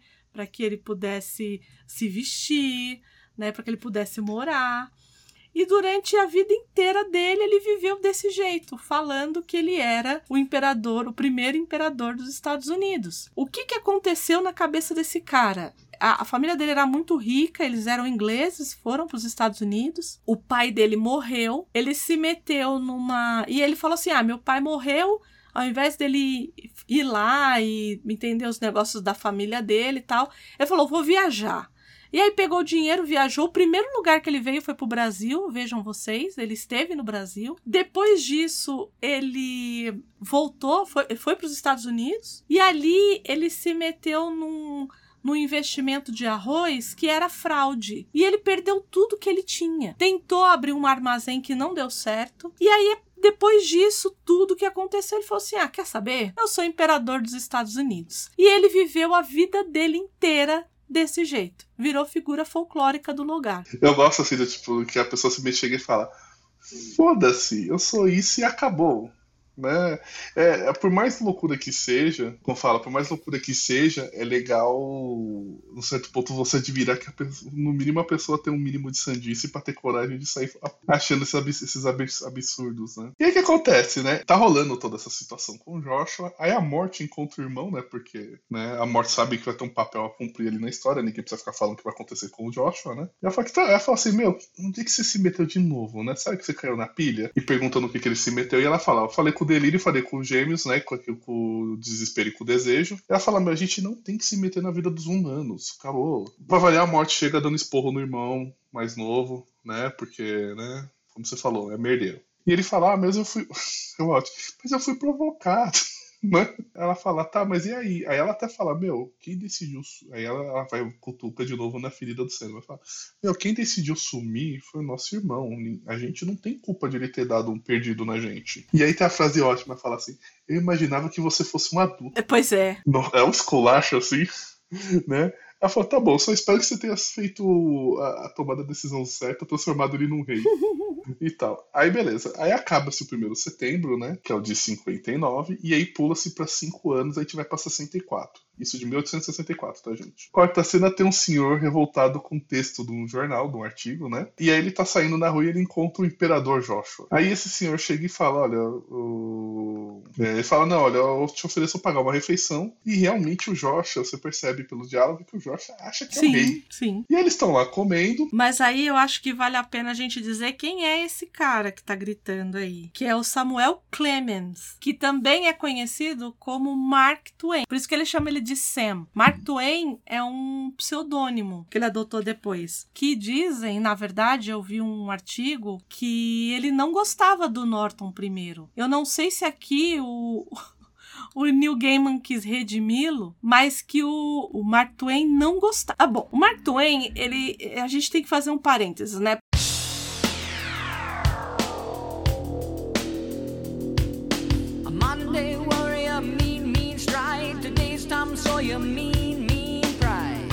Pra quem não conhece, não sabe quem é, Foi o cara que escreveu Tom Sawyer, não a música do Rush. É, a gente mas... tá falando, não a abertura do, do MacGyver. Não a abertura do MacGyver, mas o, o, o, livro mesmo, né? E as, e as aventuras de Huckleberry. Huck... Ih, agora vai ser bonito, hein? Huckleberry. Huckleberry Flynn. Isso.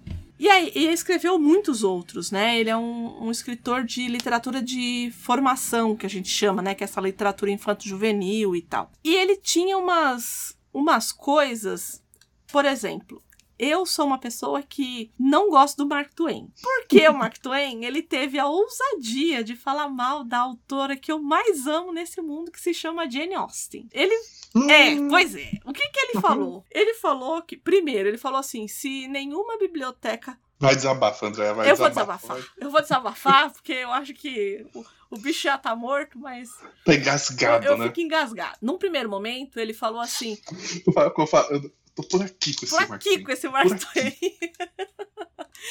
tem uma história que ele que perguntou para ele e Jane Austen. Aí ele fala assim: é, se nenhuma se tiver uma biblioteca vazia e tiver um livro de Jane Austen, deixe essa biblioteca vazia. E aí ele tem uma outra frase que é mais famosa ainda, que ele fala assim que ele queria desenterrar Jane Austen para bater na cabeça dela com a próprio osso da tíbia dela. Quanto amor. Olha, é muito difícil porque ele era, além dele ser jornalista, além dele escrever os artigos e tudo mais, ele era crítico crítico literário. E ele era muito ácido. Só que ele beirava ao, ao grosseiro. Tanto que quando é, a gente vai falar um pouquinho depois, né? Como que o Norton primeiro morre. Quando ele falece, ele escreve o obituário dele, né? E aí ele coloca lá: na calçada fedorenta, na escuridão de uma noite sem lua, sob a chuva gotejante, Norton I, pela graça de Deus, imperador dos Estados Unidos e protetor do México, partiram desta vida. Então,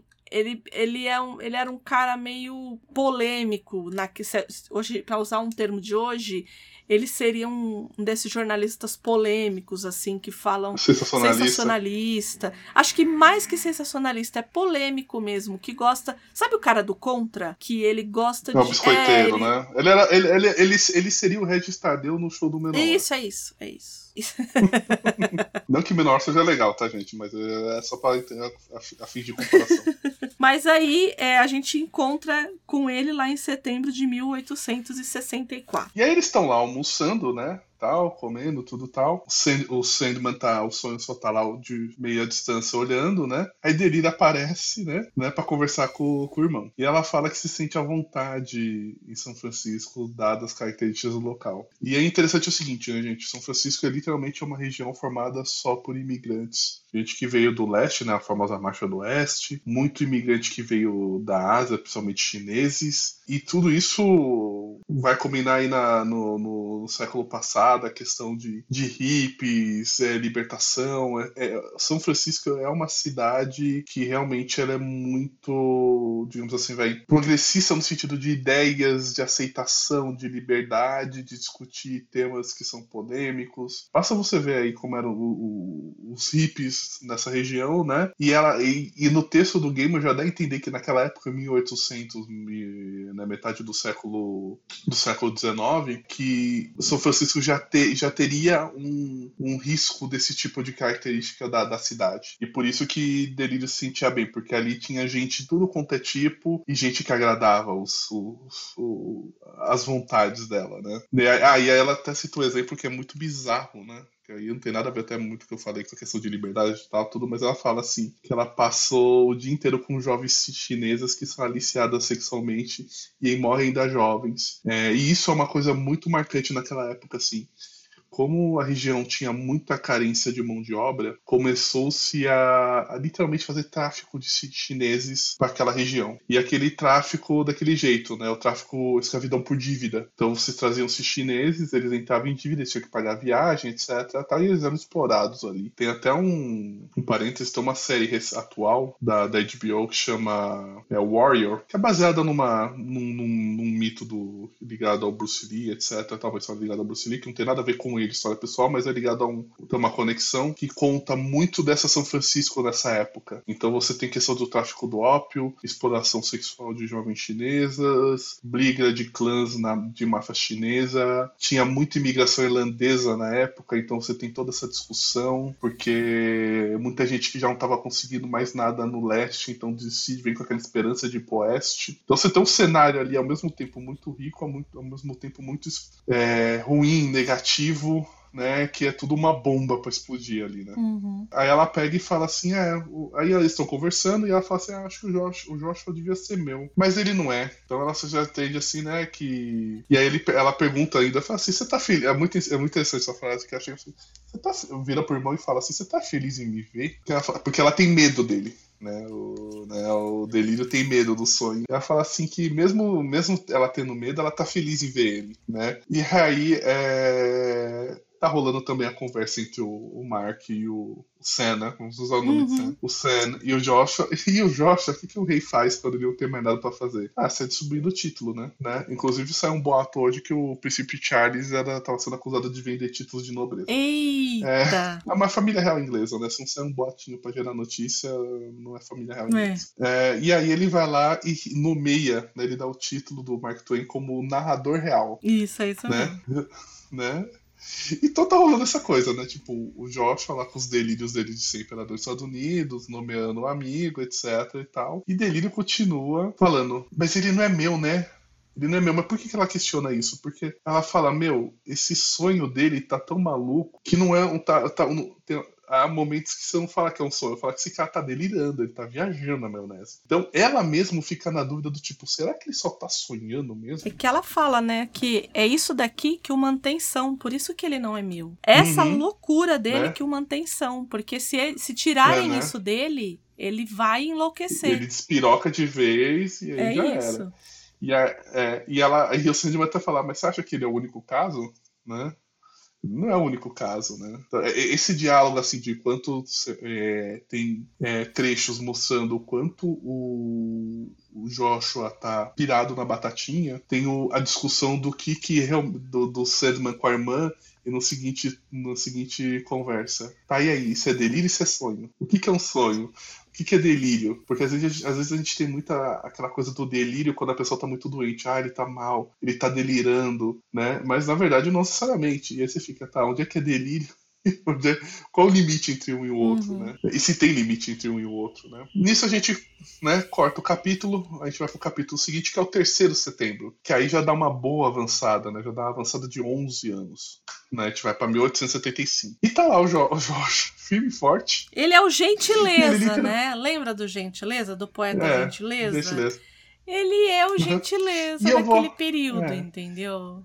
E eu vou além. Todo mundo a gente conhece, ou no bairro, ou na cidade, um personagem, como André falou, de gentileza, que era o, o, tal do poeta carioca, que hoje o pessoal explora vendendo camiseta e plaquinha gentileza gera gentileza. Uhum. E para toda cidade tem um, um maluco, uma figura dessas que todo mundo conhece, né? Então o Jorge era uma figura dessa, tá? Então ele passava lá o dia a dia dele vendendo títulos a 50 centavos. Então vinha gente de tudo contão, vinha de tudo gente do país para fazer reportagem, tirar foto, sabe? E é muito interessante porque aí chega um chinês e aí vem com o gancho com aquilo que eu falei que nessa época havia muita imigração, é, muita imigração chinesa e boa parte dela forçada era tráfico. E realmente, novamente, gente, quem puder ver o Warrior é uma série, é, é série de porrada, tá, gente? É série de testosterona, mas é uma série que tem esse plano de fundo bem legal, assim. Então, quem quiser, tipo, desligar o cérebro, ver umas porradas, conhecer um pouquinho de história, vale até a pena. É muito bem, é muito bem coreografada, assim, sabe? É bem bacana. E aí ele, ele tem um assistente, eu acho ótimo, assim, né? Que ele arruma um assistente, o tá de cair morto. é um lunático de pedra e tem um assistente. Bem, mas todo, né, todo Don Quixote tem seu Sancho, né? Então tem essa. E normalmente o Sancho é, a, a, é o fiel da balança, né? É o, é o lução da é, história. É, que põe, a, né? né, põe, o, põe os pés no chão. E aí ele fala aqui, ó, ah, essa conversão como é que tá? Ele fala, ah, tá tendo briga de gangue em Natal e não sei o que tal. Só um detalhe, gente, Natal não tem só em Nova York. Na verdade, a primeira Natal é em São Francisco. Depois que se popularizou em Nova York, hoje qualquer cidade entrou Natal. A única Aqui, são, aqui a gente só chama Chinatown porque chama-se Liberdade porque os japoneses chegaram primeiro, apesar que o nome Liberdade não é por causa dos japoneses, sim por causa da escravidão. E aí eles estão andando e falam, não, a gente tem. Você está sendo requisitado no, no palácio. O senhor está sendo o imperador, o senhor está sendo requisitado no palácio. E aí eles vão por lá e chega lá é um bar. É um bar, aí ela o tenente reconhece e fala, não, você pode pedir o que vocês quiserem aí e tal, não sei o quê. E aí é muito interessante, porque aí chega um vendedor de uns de ungentos, elixirs, tônicos, essas coisas, né? E o cara se apresenta como o rei da dor. E aí ele fala assim, ué, mas você não, você não morreu não, cara? Tipo, o Joshua acha o cara meio estranho e fala, você não morreu não, porque você tomou um negócio errado aí e tal. É, ele fala, não, é, realmente eu não tô vivo, mas isso daí não importa. E aí vem mais uma coisa, gente, fala, isso é sonho ou isso é um delírio? Acho legal. Por mais que ele não o, o Neil não fica batendo nessa tecla toda hora até para não encher o saco, essas falas, essas cenas, elas te levam para esse ponto de e aí, isso é um sonho, isso é um delírio? Porque, meu, como é que tu chega um maluco, mas tudo morreu? Ah, não, eu não tô vivo, mas isso não importa. Não, como assim não importa? Eu não vou ficar falando com morto, né? E tal. E aí fala assim que, olha, eu tenho uma proposta aqui pro... Ele fala o rei da América, nem fala imperador. Eu tenho uma proposta pro rei da América. Ele fala assim, eu ofereço uma imperatriz um castelo, né? E o que ele quiser. E fala assim, e tipo, só fala, ó, estou te dando. Basta se aceitar. E aí eu, o Joshua fala, não, não quero. Fala, não, isso aqui não é verdade, eu não quero. E fica nesse papo, insistindo, insistindo, insistindo. Ele fala, não, não quero, beleza, tá, valeu, falou. E um adendo, né? A gente tá falando de uma imperatriz e tudo mais. Ele mandava cartas pra Inglaterra. Sim. Porque ele queria se casar. Porque, em teoria, já que ele é imperador, ele tem uma ligação, Isso. né? Isso. É, o Josh aí trabalhando na. Só pra fazer uma o Josh, ali, ali de tudo isso, ele meteu uma Commonwealth no negócio pra ver se descolava uma mulher, né? É, e aí ele chega, aí a oferta fracassa, tá? Então o tal do rei da dor, ele sai, ele entra numa, numa carruagem, e dentro da carruagem quem tá lá? Tá desejo e o sonho. Não, desejo puto. Não é, não é pouco, não é pouco, mas muito puto. Né? Ela tá puta, tá puta, tá puta. E ela não tá puta só com o cara, né? Com, com, com o morto-vivo. Ela tá puta com o irmão, porque ela fala: Meu, o cara não cede. O cara não cede aos. Fala: Ele não cede aos desejos. Ou seja, ele não, ele não tá delirando, ele não cede a nenhum desejo e ele continua sonhando, né? Então elas ficam meu, as irmãs com certeza devem estar muito puta, porque, primeiro, ele não queria entrar na, na brincadeira, ele entrou, e ainda tá ganhando. Não, e ela tá tão puta, ela fica tão puta, que ela pega e fala assim: Ah, é isso mesmo que você vai fazer? Então eu vou dar um jeito de você matar alguém da família. Uhum. E aí liga com a nossa história lá da casa de bonecas. Que ela pega e engravida a avó da Rose Walker, lembra? Uhum. Então, assim, rancorosa. Deseja. Rancoroso. Nossa senhora. Né? E, e, ele fica, né? E que ele fica tão.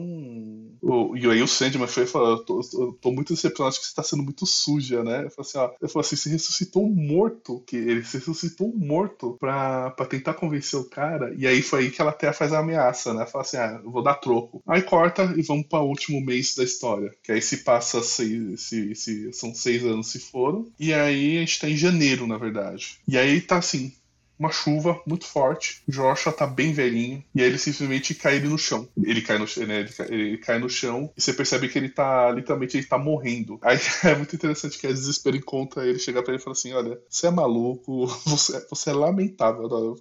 Você é lamentável, mas você nunca se desesperou. O sonho chega e entrega um souvenir para ela, né? Que ela, ela, chega assim e fala: Ó, guarda isso aqui, isso aqui é para você lembrar do desafio. Na verdade, assim, isso aqui é pra você lembrar que eu ganhei. Né? Ó, oh. Né? né? Ele fala assim, aí ela fala assim, aí, tanto que ela pergunta, tá, e eu devo agradecer, né? Ele fala, assim, você deve agradecer pela lição. Aí ela fala, tá, mas que lição? Aí a morte chega, né? A morte, que é muito engraçado, né? Porque a morte de todos ela é a mais aí vem o legal né da coisa né que a morte ela é a mais humana deles uhum. ela é a mais uhum. humana ela é que a mais respeita ela é a mais carinhosa ela é a mais que sabe entender o momento dela né? Porque os irmãos são tudo uns bando de merdeiro. Tinha um destino, né? Também que destino lá, né? O destino, o negócio dele é naftalina e rinite. Agora, né? Vai combater traça. Mas o restante é... é, muito merdeiro, interfere muito nos humanos. E a morte não, a morte eu sei meu momento. Eu chegar com o momento, meu momento, eu vou cuidar de você. E ela sempre faz isso. E aí ela pega e leva o Joshua embora Né? Chegou a hora do Joshua se despedir. E aí, conta-se de como foi o enterro do Joshua. Que o Joshua era tão popular, era tão popular, que realmente ele foi o imperador, porque conta-se que ele reuniu mais de 10 mil pessoas no enterro dele. E aí a gente encerra o terceiro e penúltimo capítulo desse arco. E aí agora, gente, importante que a gente vai dar um pequeno pulinho, né? Como a gente falou dos números, né? Tal. Então a gente fez o 29, 30, 31, tá? E agora a gente vai pro 50. Então a gente vai agora falar de Ramadã.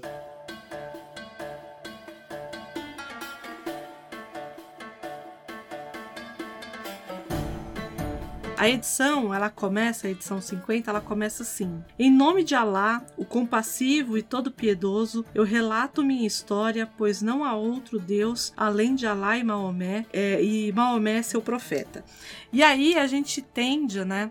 Como vai ser algo que vai ser no Oriente e tudo mais, é uma página inteira isso e ela abre com essa história aqui. Pra gente pode parecer que é um estereótipo, mas na verdade é, todo livro árabe, já depois né, da, da, da conversão muçulmana, né, o árabe muçulmano ao Islã. Até que cabe um parênteses. Gente, a gente vai fazer uma série de parênteses aqui e, e, a gente vai entender porque a gente vai estar num gancho importante. Nem todo muçulmano é árabe, nem todo árabe é muçulmano, hum. nem todo árabe vive naquela região ali de, de Palestina e Israel, tá? Vamos, vamos com calma, né? Só para vocês entenderem, por exemplo, você tem países africanos com cultura islâmica, você tem países e, por exemplo, a Etiópia é um dos países que tem uma, uma grande comunidade judaica, é uma coisa que ninguém imagina. Você tem muito judeu né, né lá, né, e judeus negros, não é esse judeu que a gente vê aqui em São Paulo, que, do, que a, a, a mídia retrata, é judeu negro. Né? Você fala, nossa, judeu negro, então existe.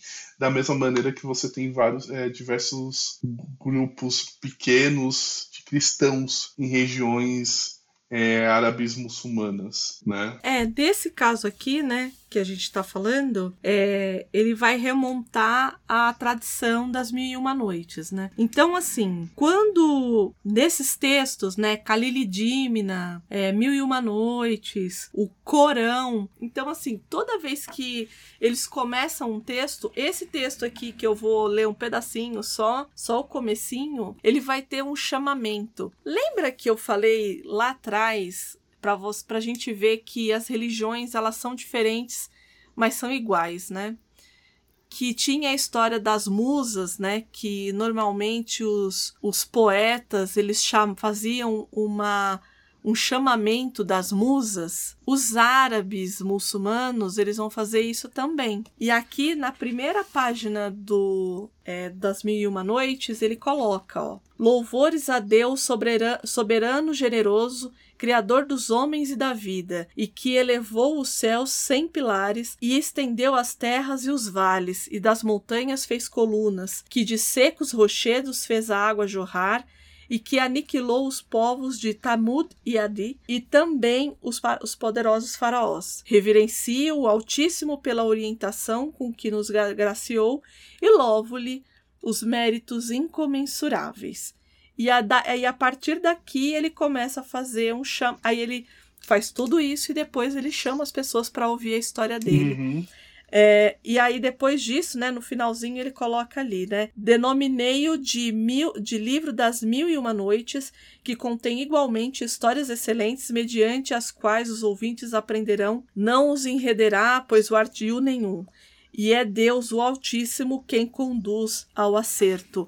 Então, na verdade, ele também está dizendo: olha, foi, foi por conta de Alá que eu consegui. Ele não coloca Alá aqui, né, por conta da tradução, mas no árabe é Alá, né? Deus, ele sempre vai traduzir aqui pra gente para lá, né? E aí, é por que que eu quis abrir com essa observação, né? O Neil Gaiman, ele teve uma boa fé aqui de abrir o capítulo assim, e talvez pra gente soasse um pouco estereotipado, mas não é. Mas, é, no decorrer da história, é, a gente não pode esquecer que o Neil Gaiman ele é um homem inglês, né? Uhum. Extremamente arraigado como nós. Na... O brasileiro, ele tá um pouco à parte disso, porque a gente, por mais que a gente também orientalize, nós também somos orientalizados, né? Uhum. É, esse termo de orientalização ou do orientalismo, é, ele foi cunhado por um, por um teórico chamado Edward Said, que ele diz que assim a orientalização é uma ocidentalização do Oriente. Então é qual é a visão que o Ocidente tem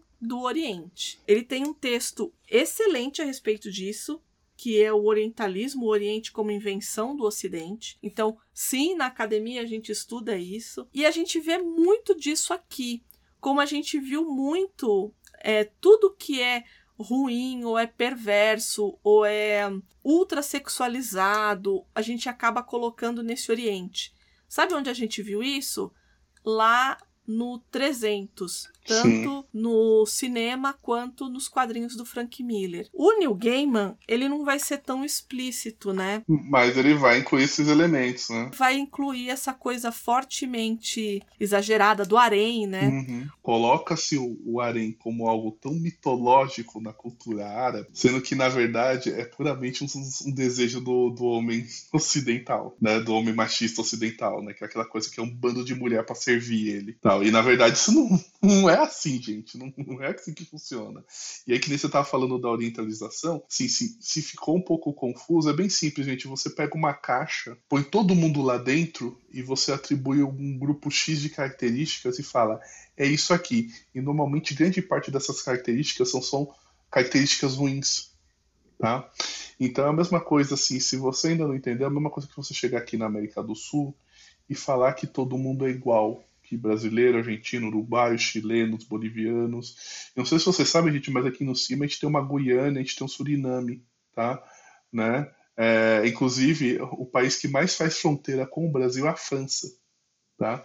Porque esses países ainda, ainda têm ligação com a França, eles são né, é, a pessoa que nasce lá é, tem passaporte francês. Então, assim, é importante. É, então, imagina você pegar tudo isso e colocar dentro de uma caixinha e chegar a falar que você tem bandido, gente preguiçosa, que é tudo mato, né? Que mulher é fácil, que põe a bunda de fora, né? E que é tudo tráfico de drogas. Você gostaria disso? Não, você não gosta disso. Apesar que às vezes muita gente aqui mesmo identifica-se dessa maneira. E a mesma coisa na, né, no, no, no, oriental. Então você chegar e colocar no que o Oriente é chinês, japonês, que é, nações, de, é, nações árabes que ficam na Ásia, que tudo isso é a mesma coisa, ou então que todo árabe é a mesma coisa, é algo muito ruim, é algo muito negativo, não é legal. Não é fácil para identificar, não. É simplesmente um preconceito que não, você não é culpado, porque isso foi imposto a você mas é culpar, é, mas você tem uma parcela de culpa se você realmente acredita que é assim e que você ajuda ainda a propagar essa ideia. Ninguém tá mandando você sair estudando toda, o, toda a formação e desenvolvimento, desenvolvimento do Oriente em si, do, né, do, né? Mas é importante que você tenha consciência que ali, gente, é muito é, é muito rico, é muito diferente é, e é muito tem muita coisa legal, né? Um exemplo bem clássico de orientalização é, por exemplo, o Irã, né? Que se você chegar para a maior parte das pessoas e falar assim, é que idioma fala no Irã? Eles falam que é árabe. E, gente, no Irã não se fala árabe. No Irã se fala persa. Irã, né, a antiga Pérsia hoje é o Irã. Eles falam persa. Se você chegar para um iraniano e falar que ele fala árabe, ele vai se sentir muito ofendido. É uma coisa você chegar para um brasileiro e falar que a capital é Buenos Aires, né? Então, assim, é, é importante, né, como eu falei, não é, não precisa ficar se charfudando em história ou geopolítica mas é importante o seguinte, que antes de você falar, que você pense no que você está falando. Porque, principalmente se você está falando um negócio que você não domina. Continue, André, senão vou achar que eu, tô, eu sou da Al-Qaeda. Então, na verdade, é a história, né? A gente vai ler a história de um sultão que ele tá muito triste. Ele tá muito pesaroso, ele tá com o peito muito dolorido. A arte que é feita pelo Craig Russell, acho que é assim que se fala o nome dele, é absurdamente linda, né? Não é aquela coisa. Eu é um tipo de arte que eu gosto mais, que ela é mais estilizada e no caso da narrativa visual, em alguns momentos quando vai adentrando, né, os, os labirintos do castelo dele, é, até a forma de você ler vai, vai ficando diferente e tal. Uhum. Eu achei sensacional. É muito, é muito interessante que ele vai, ele vai, ele vai mostrando o castelo, as alas, Uhum. E, e, a maneira como literalmente o visual todo muda. Ele não muda só o cenário, não é só o cenário, muda tudo, as cores, tudo. É, é muito rico. É, é, literalmente parece assim, a gente vai mostrar que o negócio é, é, é, é rico e, e, e, variado, né? É muito, muito luxo, muito. Até porque ele já começa assim, né? Ele fala uhum. que jamais houve corte como a de Harun al-Rashid. Ele reunira em, ao seu redor grandiosos homens de todas as estirpes. Pensadores, tudo, magos. Provenientes de todos os, os rincões do mundo. Já carteirada, é, não, não é já, carte... já chega na carteirada. Ele já começa assim. E esse homem, que é tão rico, tão poderoso, tem mulheres ao redor dele, tem efebos, né? Tem, tem meninos, ele até coloca meninos belíssimos, faces ainda imberbes, né? Uhum. Sem barba, olhos negros, libertinos e libidinosos, né? Então, ele tem tudo, né? Esse esse palácio ele era todo voltado para os prazeres, mas esse cara tá tiste, tá jururu, né? E ninguém entende muito bem por quê, né? O, o, os amigos ali, né? Os, os ele não tem servos, amigo, né? Ele tem, é, tem, é, servos né? criados e meio que ficam ali tentando entender porque ele tá é, desse jeito e a gente também sabe que ele tá ali no período do Ramadã. Então, gente, para quem não sabe, o Ramadã é aquele período, ele é uma coisa, tá? Eles seguem o calendário, a religião islâmica segue o calendário lunar. Então, o calendário islâmico, na verdade, é que eles chamam, né? É, é um período de mais ou menos 29 a 30 dias em que eles fazem jejum, né? Totalmente jejum, né? Desde a hora que o sol nasce até a hora que o sol se põe. E é até muito uma curiosidade, porque é muito legal, você encontra algum, algumas pessoas que seguem, né, que são muçulmanos, tanto em Twitter quanto em Instagram, e são pessoas bem legais que eles mostram, que vivem no Brasil, em outro eles mostram como é que é o Ramadã para eles. E é muito interessante porque quando o sol se põe, eles literalmente eles comem que nem uns doidos. É muito legal, né? Porque, tipo, faz o dia inteiro de, de jejum e chega à noite e fala, não, beleza, vamos. E, e, e, tem uma coisa que eu acho muito bacana nisso, que assim, ele, além de, assim, tem a questão do jejum, mas tem uma outra ponto importante, que quando eles vão, quando o sol se põe, que aí eles podem comer, eles têm o hábito de reunir as famílias, de se juntarem para compartilhar, para partilhar a refeição, né? Então, sabe, mais ou menos assim, não, óbvio, não é nesse nível de comilança, mas sabe quando a gente se junta no Natal para juntar a família para comer, né? Porque, né? Aquela mesa com um monte de opção, etc e tal. É o que eles fazem. Então, eles fazem uma série de comidas, né? E juntam todo mundo da família para poder sentar e comer e partilhar aquele momento, né? Eles viverem o Ramadã em si, né, tal.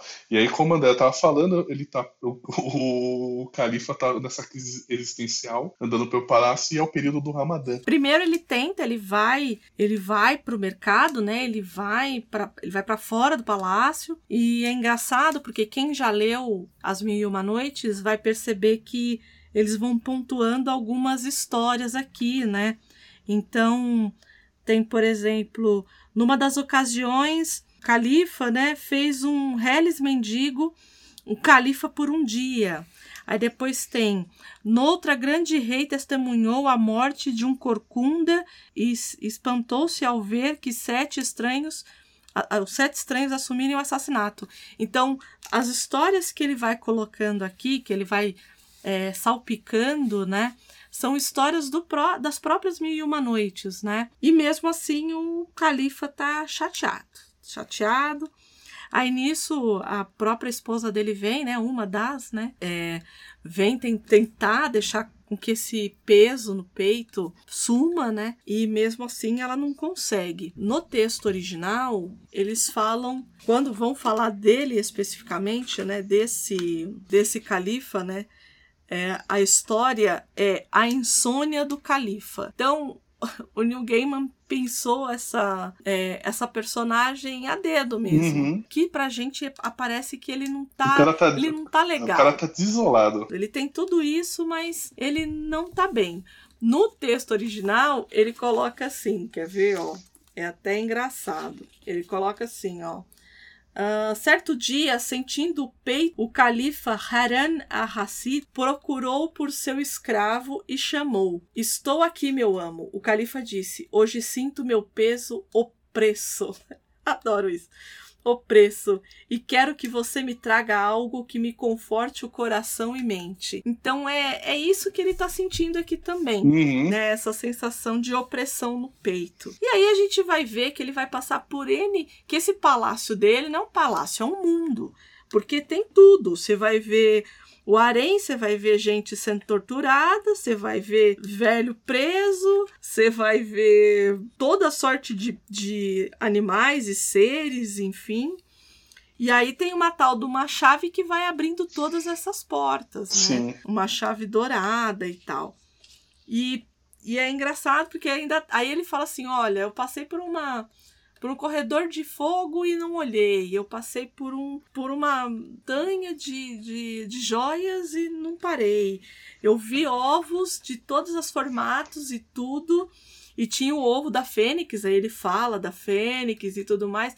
Então, isso, tudo isso é pensado, né? E aí ele vai passando por todos esses caminhos até que ele chega numa sala que tem uma esfera, uma um globo, né? E aí ele vai pro terra, não terraço, né? É o teto do palácio. É, é o topo do, ele... do, do, do, castelo, é, do, do, do, do, do castelo, né? Palácio. E aí ele fala assim: olha, eu sou o califa de Bagdá, sou o rei da porra toda, e eu tô convocando aqui o rei dos sonhos, porque eu quero falar de rei para rei. E se ele não aparecer, eu vou quebrar essa meleca. Que aqui tem o quê? Né? Que o que, que tem dentro daquela bolinha ali? Que teve um cara que passou não sei quanto tempo para pegar todos os nefrins, todos os nefrites, uhum. todos os de jeans, é, jeans e os e, o, é, e outros demônios, né? Então os jeans são o que a gente conhece como gênios, né? É. Os ifrits é como a gente conhece os gênios maus, mas assim não é isso exatamente. É, são são entidades do mal, não necessariamente gênios, né? Porque gênio a gente usa para pra Jeanne, né? é. né? Da, fei da, da, tem a feiticeira e tem Aladdin, a né? A história do Aladdin. Do Aladdin e tal, é. Eu acho que, que tem um. E aí, para deuses americanos, quem puder é, ver a, a, o episódio que aparece o, o Jim, né? Acho que é, diz muito a respeito desses seres, né? Que é aquela coisa do eu vou te conceder um desejo, mas uhum. tenha cuidado com o que você deseja, né? Então, é, não é bem bem e mal, é, é o que você tá desejando ali, né? Na verdade. E aí ele fala assim: ah, você não vai aparecer? E ele pega e joga de cima, dali onde, onde ele tá. E de repente o nosso amigo Morpheus aparece e fala assim: Ó, você me chamou, eu tô aqui. E a primeira coisa que ele faz, ele fala é: Ó, então é, vinho aqui pro meu conchegado aqui, uhum. pro meu confrade. E aí ele fala assim: Ué, mas você vai beber vinho no Ramadã? É, e aí já começa uma coisa, né? Porque pela, pela religião muçulmana você não bebe, né? Mas é, havia um detalhe inter, interessante porque pode é, uma pode ser um desconhecimento do Gaiman disso ou pode ser até uma coisa, uma ligação com o Irã. O Irã, gente, antes da Revolução dos Ayatollahs, ele era um excelente produtor de vinho. O vinho do Irã era riquíssimo. Hoje ainda se produz vinho no, no Irã, mas literalmente de, de maneira contrabandeada. Tanto que um vinho iraniano bom ele tem altíssimo valor de mercado. Então pode ser até que tenha sido uma referência que o Gaiman tenha buscado ou pode realmente ter sido uma desinformação dele, porque o pessoal não bebe. Não, mas ele fala duas vezes. Uhum. Em duas vezes ele fala do vinho. É. É, quando ele fala assim, ó, o profeta não os teria alertado contra o vinho. Sim, né? Então ele, ele fala, ele fala, é que o califa, califa você sabe, É, né? né? É rei, é rei, né? A lei vale, vale pros é não pra mim. Então a lei, a lei vale, mas não vale tanto. Uhum. Mas ele faz essa ressalva. Se, se, o, se Maomé não não tinha, né, feito essa, esse alerta. E aí ele pergunta, ué, mas você comunga, né, da, da religião? Uhum. E ele fala, de certo modo, sim. eu comungo de todas as religiões, porque é aquilo que a gente viu, né? Então, quando é um gato, ele aparece como um gato, quando é uma uma deusa é, etíope, ele aparece como um, um, homem preto. Quando é um árabe, ele vai aparecer e vai, vai aparentar né, as vestimentas, todas as características desse povo, né? Ou dessa pessoa, desse sonhador. Uhum. E aí ele guarda a bolinha, ele fala assim: não, não fica brincando com isso, não, dá aqui pro tio. Aí ele guarda, né? O sonho guarda a bolinha que tem todos os, os monstrinhos ali dentro. E ele e o Califa vira para ele e fala assim: Olha, quero barganhar. Como todo bom, bom, todo bom árabe, na cultura árabe, isso é fato, tá, gente? Isso não é estereótipo, é realmente é cultural que você não faz negócio se você não barganhar. Se você. Meu, um dia você for viajar lá, sei lá, pra algum, lá, Marrocos, que seja, um, qualquer país aí de, de cultura árabe se você for no mercadão e você não barganhar um desconto, não negociar, você é um mau comprador. Eles já esperam isso de você. E já esperando que chega lá, pô, mas vai, sei lá, chega lá, vai comprar um negócio, o cara fala X, você fala, não, faz X menos 10. Aí o cara, não, faço X menos 5. E aí você vai, vai negociando. E aí ele pega e fala assim, olha, eu quero te mostrar, né, a gente vai barganhar, ele até fala, né, é, mas isso não é coisa pro mercado, né? uhum. né? E ele fala assim, bom, vamos ao mercado então, né? E aí ele ele pega o tapete voador, eu achei genial. Né? Sai encantando o mundo ideal. É um privilégio ver daqui. Ninguém pra nos dizer o que fazer. Até parece um sonho. E aí ele leva o sonho pelo, pelo tapete voador, eles chegam lá no, Uhum. no mercado e começam. E aí aquela aquele monte de coisa, né, oferecendo. E aí oferece mulher, oferece tapete, oferece uva, oferece, enfim, é, Bicho, o que é um- for. o que for, tá, tá oferecendo um monte de coisa lá. E aí ele vira pro sonho e fala: Olha, eu sei, eu já vi, eu sei o que vai acontecer com a minha cidade. Ela vai acabar, né? Um dia ela vai acabar e eu quero viver para sempre e eu quero que essa cidade viva para sempre. Você não quer torná-la um, um terreno, né, do sonhar, né? Hum, porque ela seja imortal, né? você não quer comprar. E parece, né, que, que o Sandman, quando ele começa a ver e fala, né, faço isso sim, mas você vai ter que falar para todo mundo, né? Porque as pessoas vão junto com você, né? Como é que você vai fazer isso? E ele, ok, ele vai lá e fala. E depois disso, o que a gente vê é que aquela cidade linda, é, na verdade, ela não existe. Sim, aquela Bagdá existe- rica, poder imponente, né? Rica, exato. Ela não existe. Ela é uma cidade dos sonhos deles, Uhum. dele.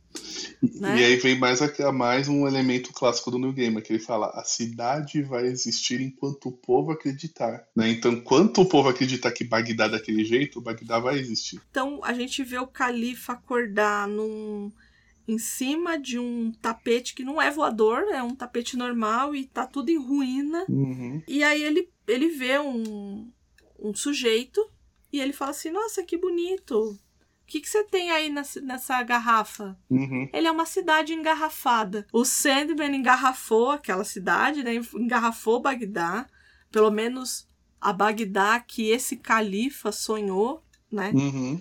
E, e deixou ali dentro. E aí a gente vê que era tudo um sonho, que por talvez por isso que ele se sentisse tão opresso, vou para usar a palavra que o meu professor usou ali na tradução, né? É, tudo aquilo era inventado, nada daquilo ali era, era tudo um sonho de É, fato. por isso que ele se sentia Sim. tão vazio, né? E aí ele engarrafou ali a cidade, ele vai embora, e aí até que eles falam, né, que é também um, uma recorrente, né, um clichê dos textos árabes, né, que Uhum. e teria sido assim que aconteceu, dizem, mas apenas Alá pode saber. Né? Então, é, também é um clichê dessa coisa, ó, dizem que foi assim, mas só para ter certeza, só uma pessoa pode ter certeza Só, aí, só ela sabe. né? Só Alá sabe.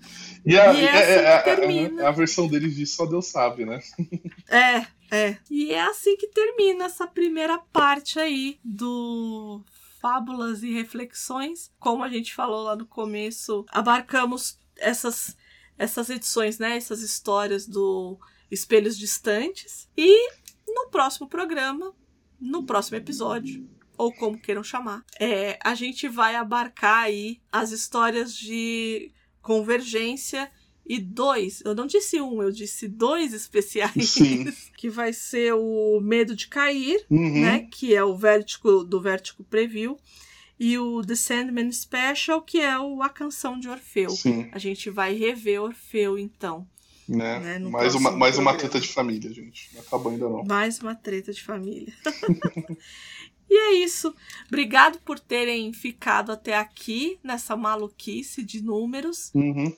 E, é, e no post também vai ter todos os números certinhos também, tá, gente? Então não, não se preocupem. Isso, sempre. Dá um page view lá. Ficou confuso? Dá um page view pra gente. Lá em portalrefil.com.br. Manda e-mail pra gente, né? perpetuos.portalrefil.com.br sem acento. Uhum. Perpétuos. É. Sem acento. E é isso, Valdir. Obrigada. Obrigado você. Obrigado pra quem ouviu, gente. E bons sonhos. Bons sonhos. Tchau, tchau.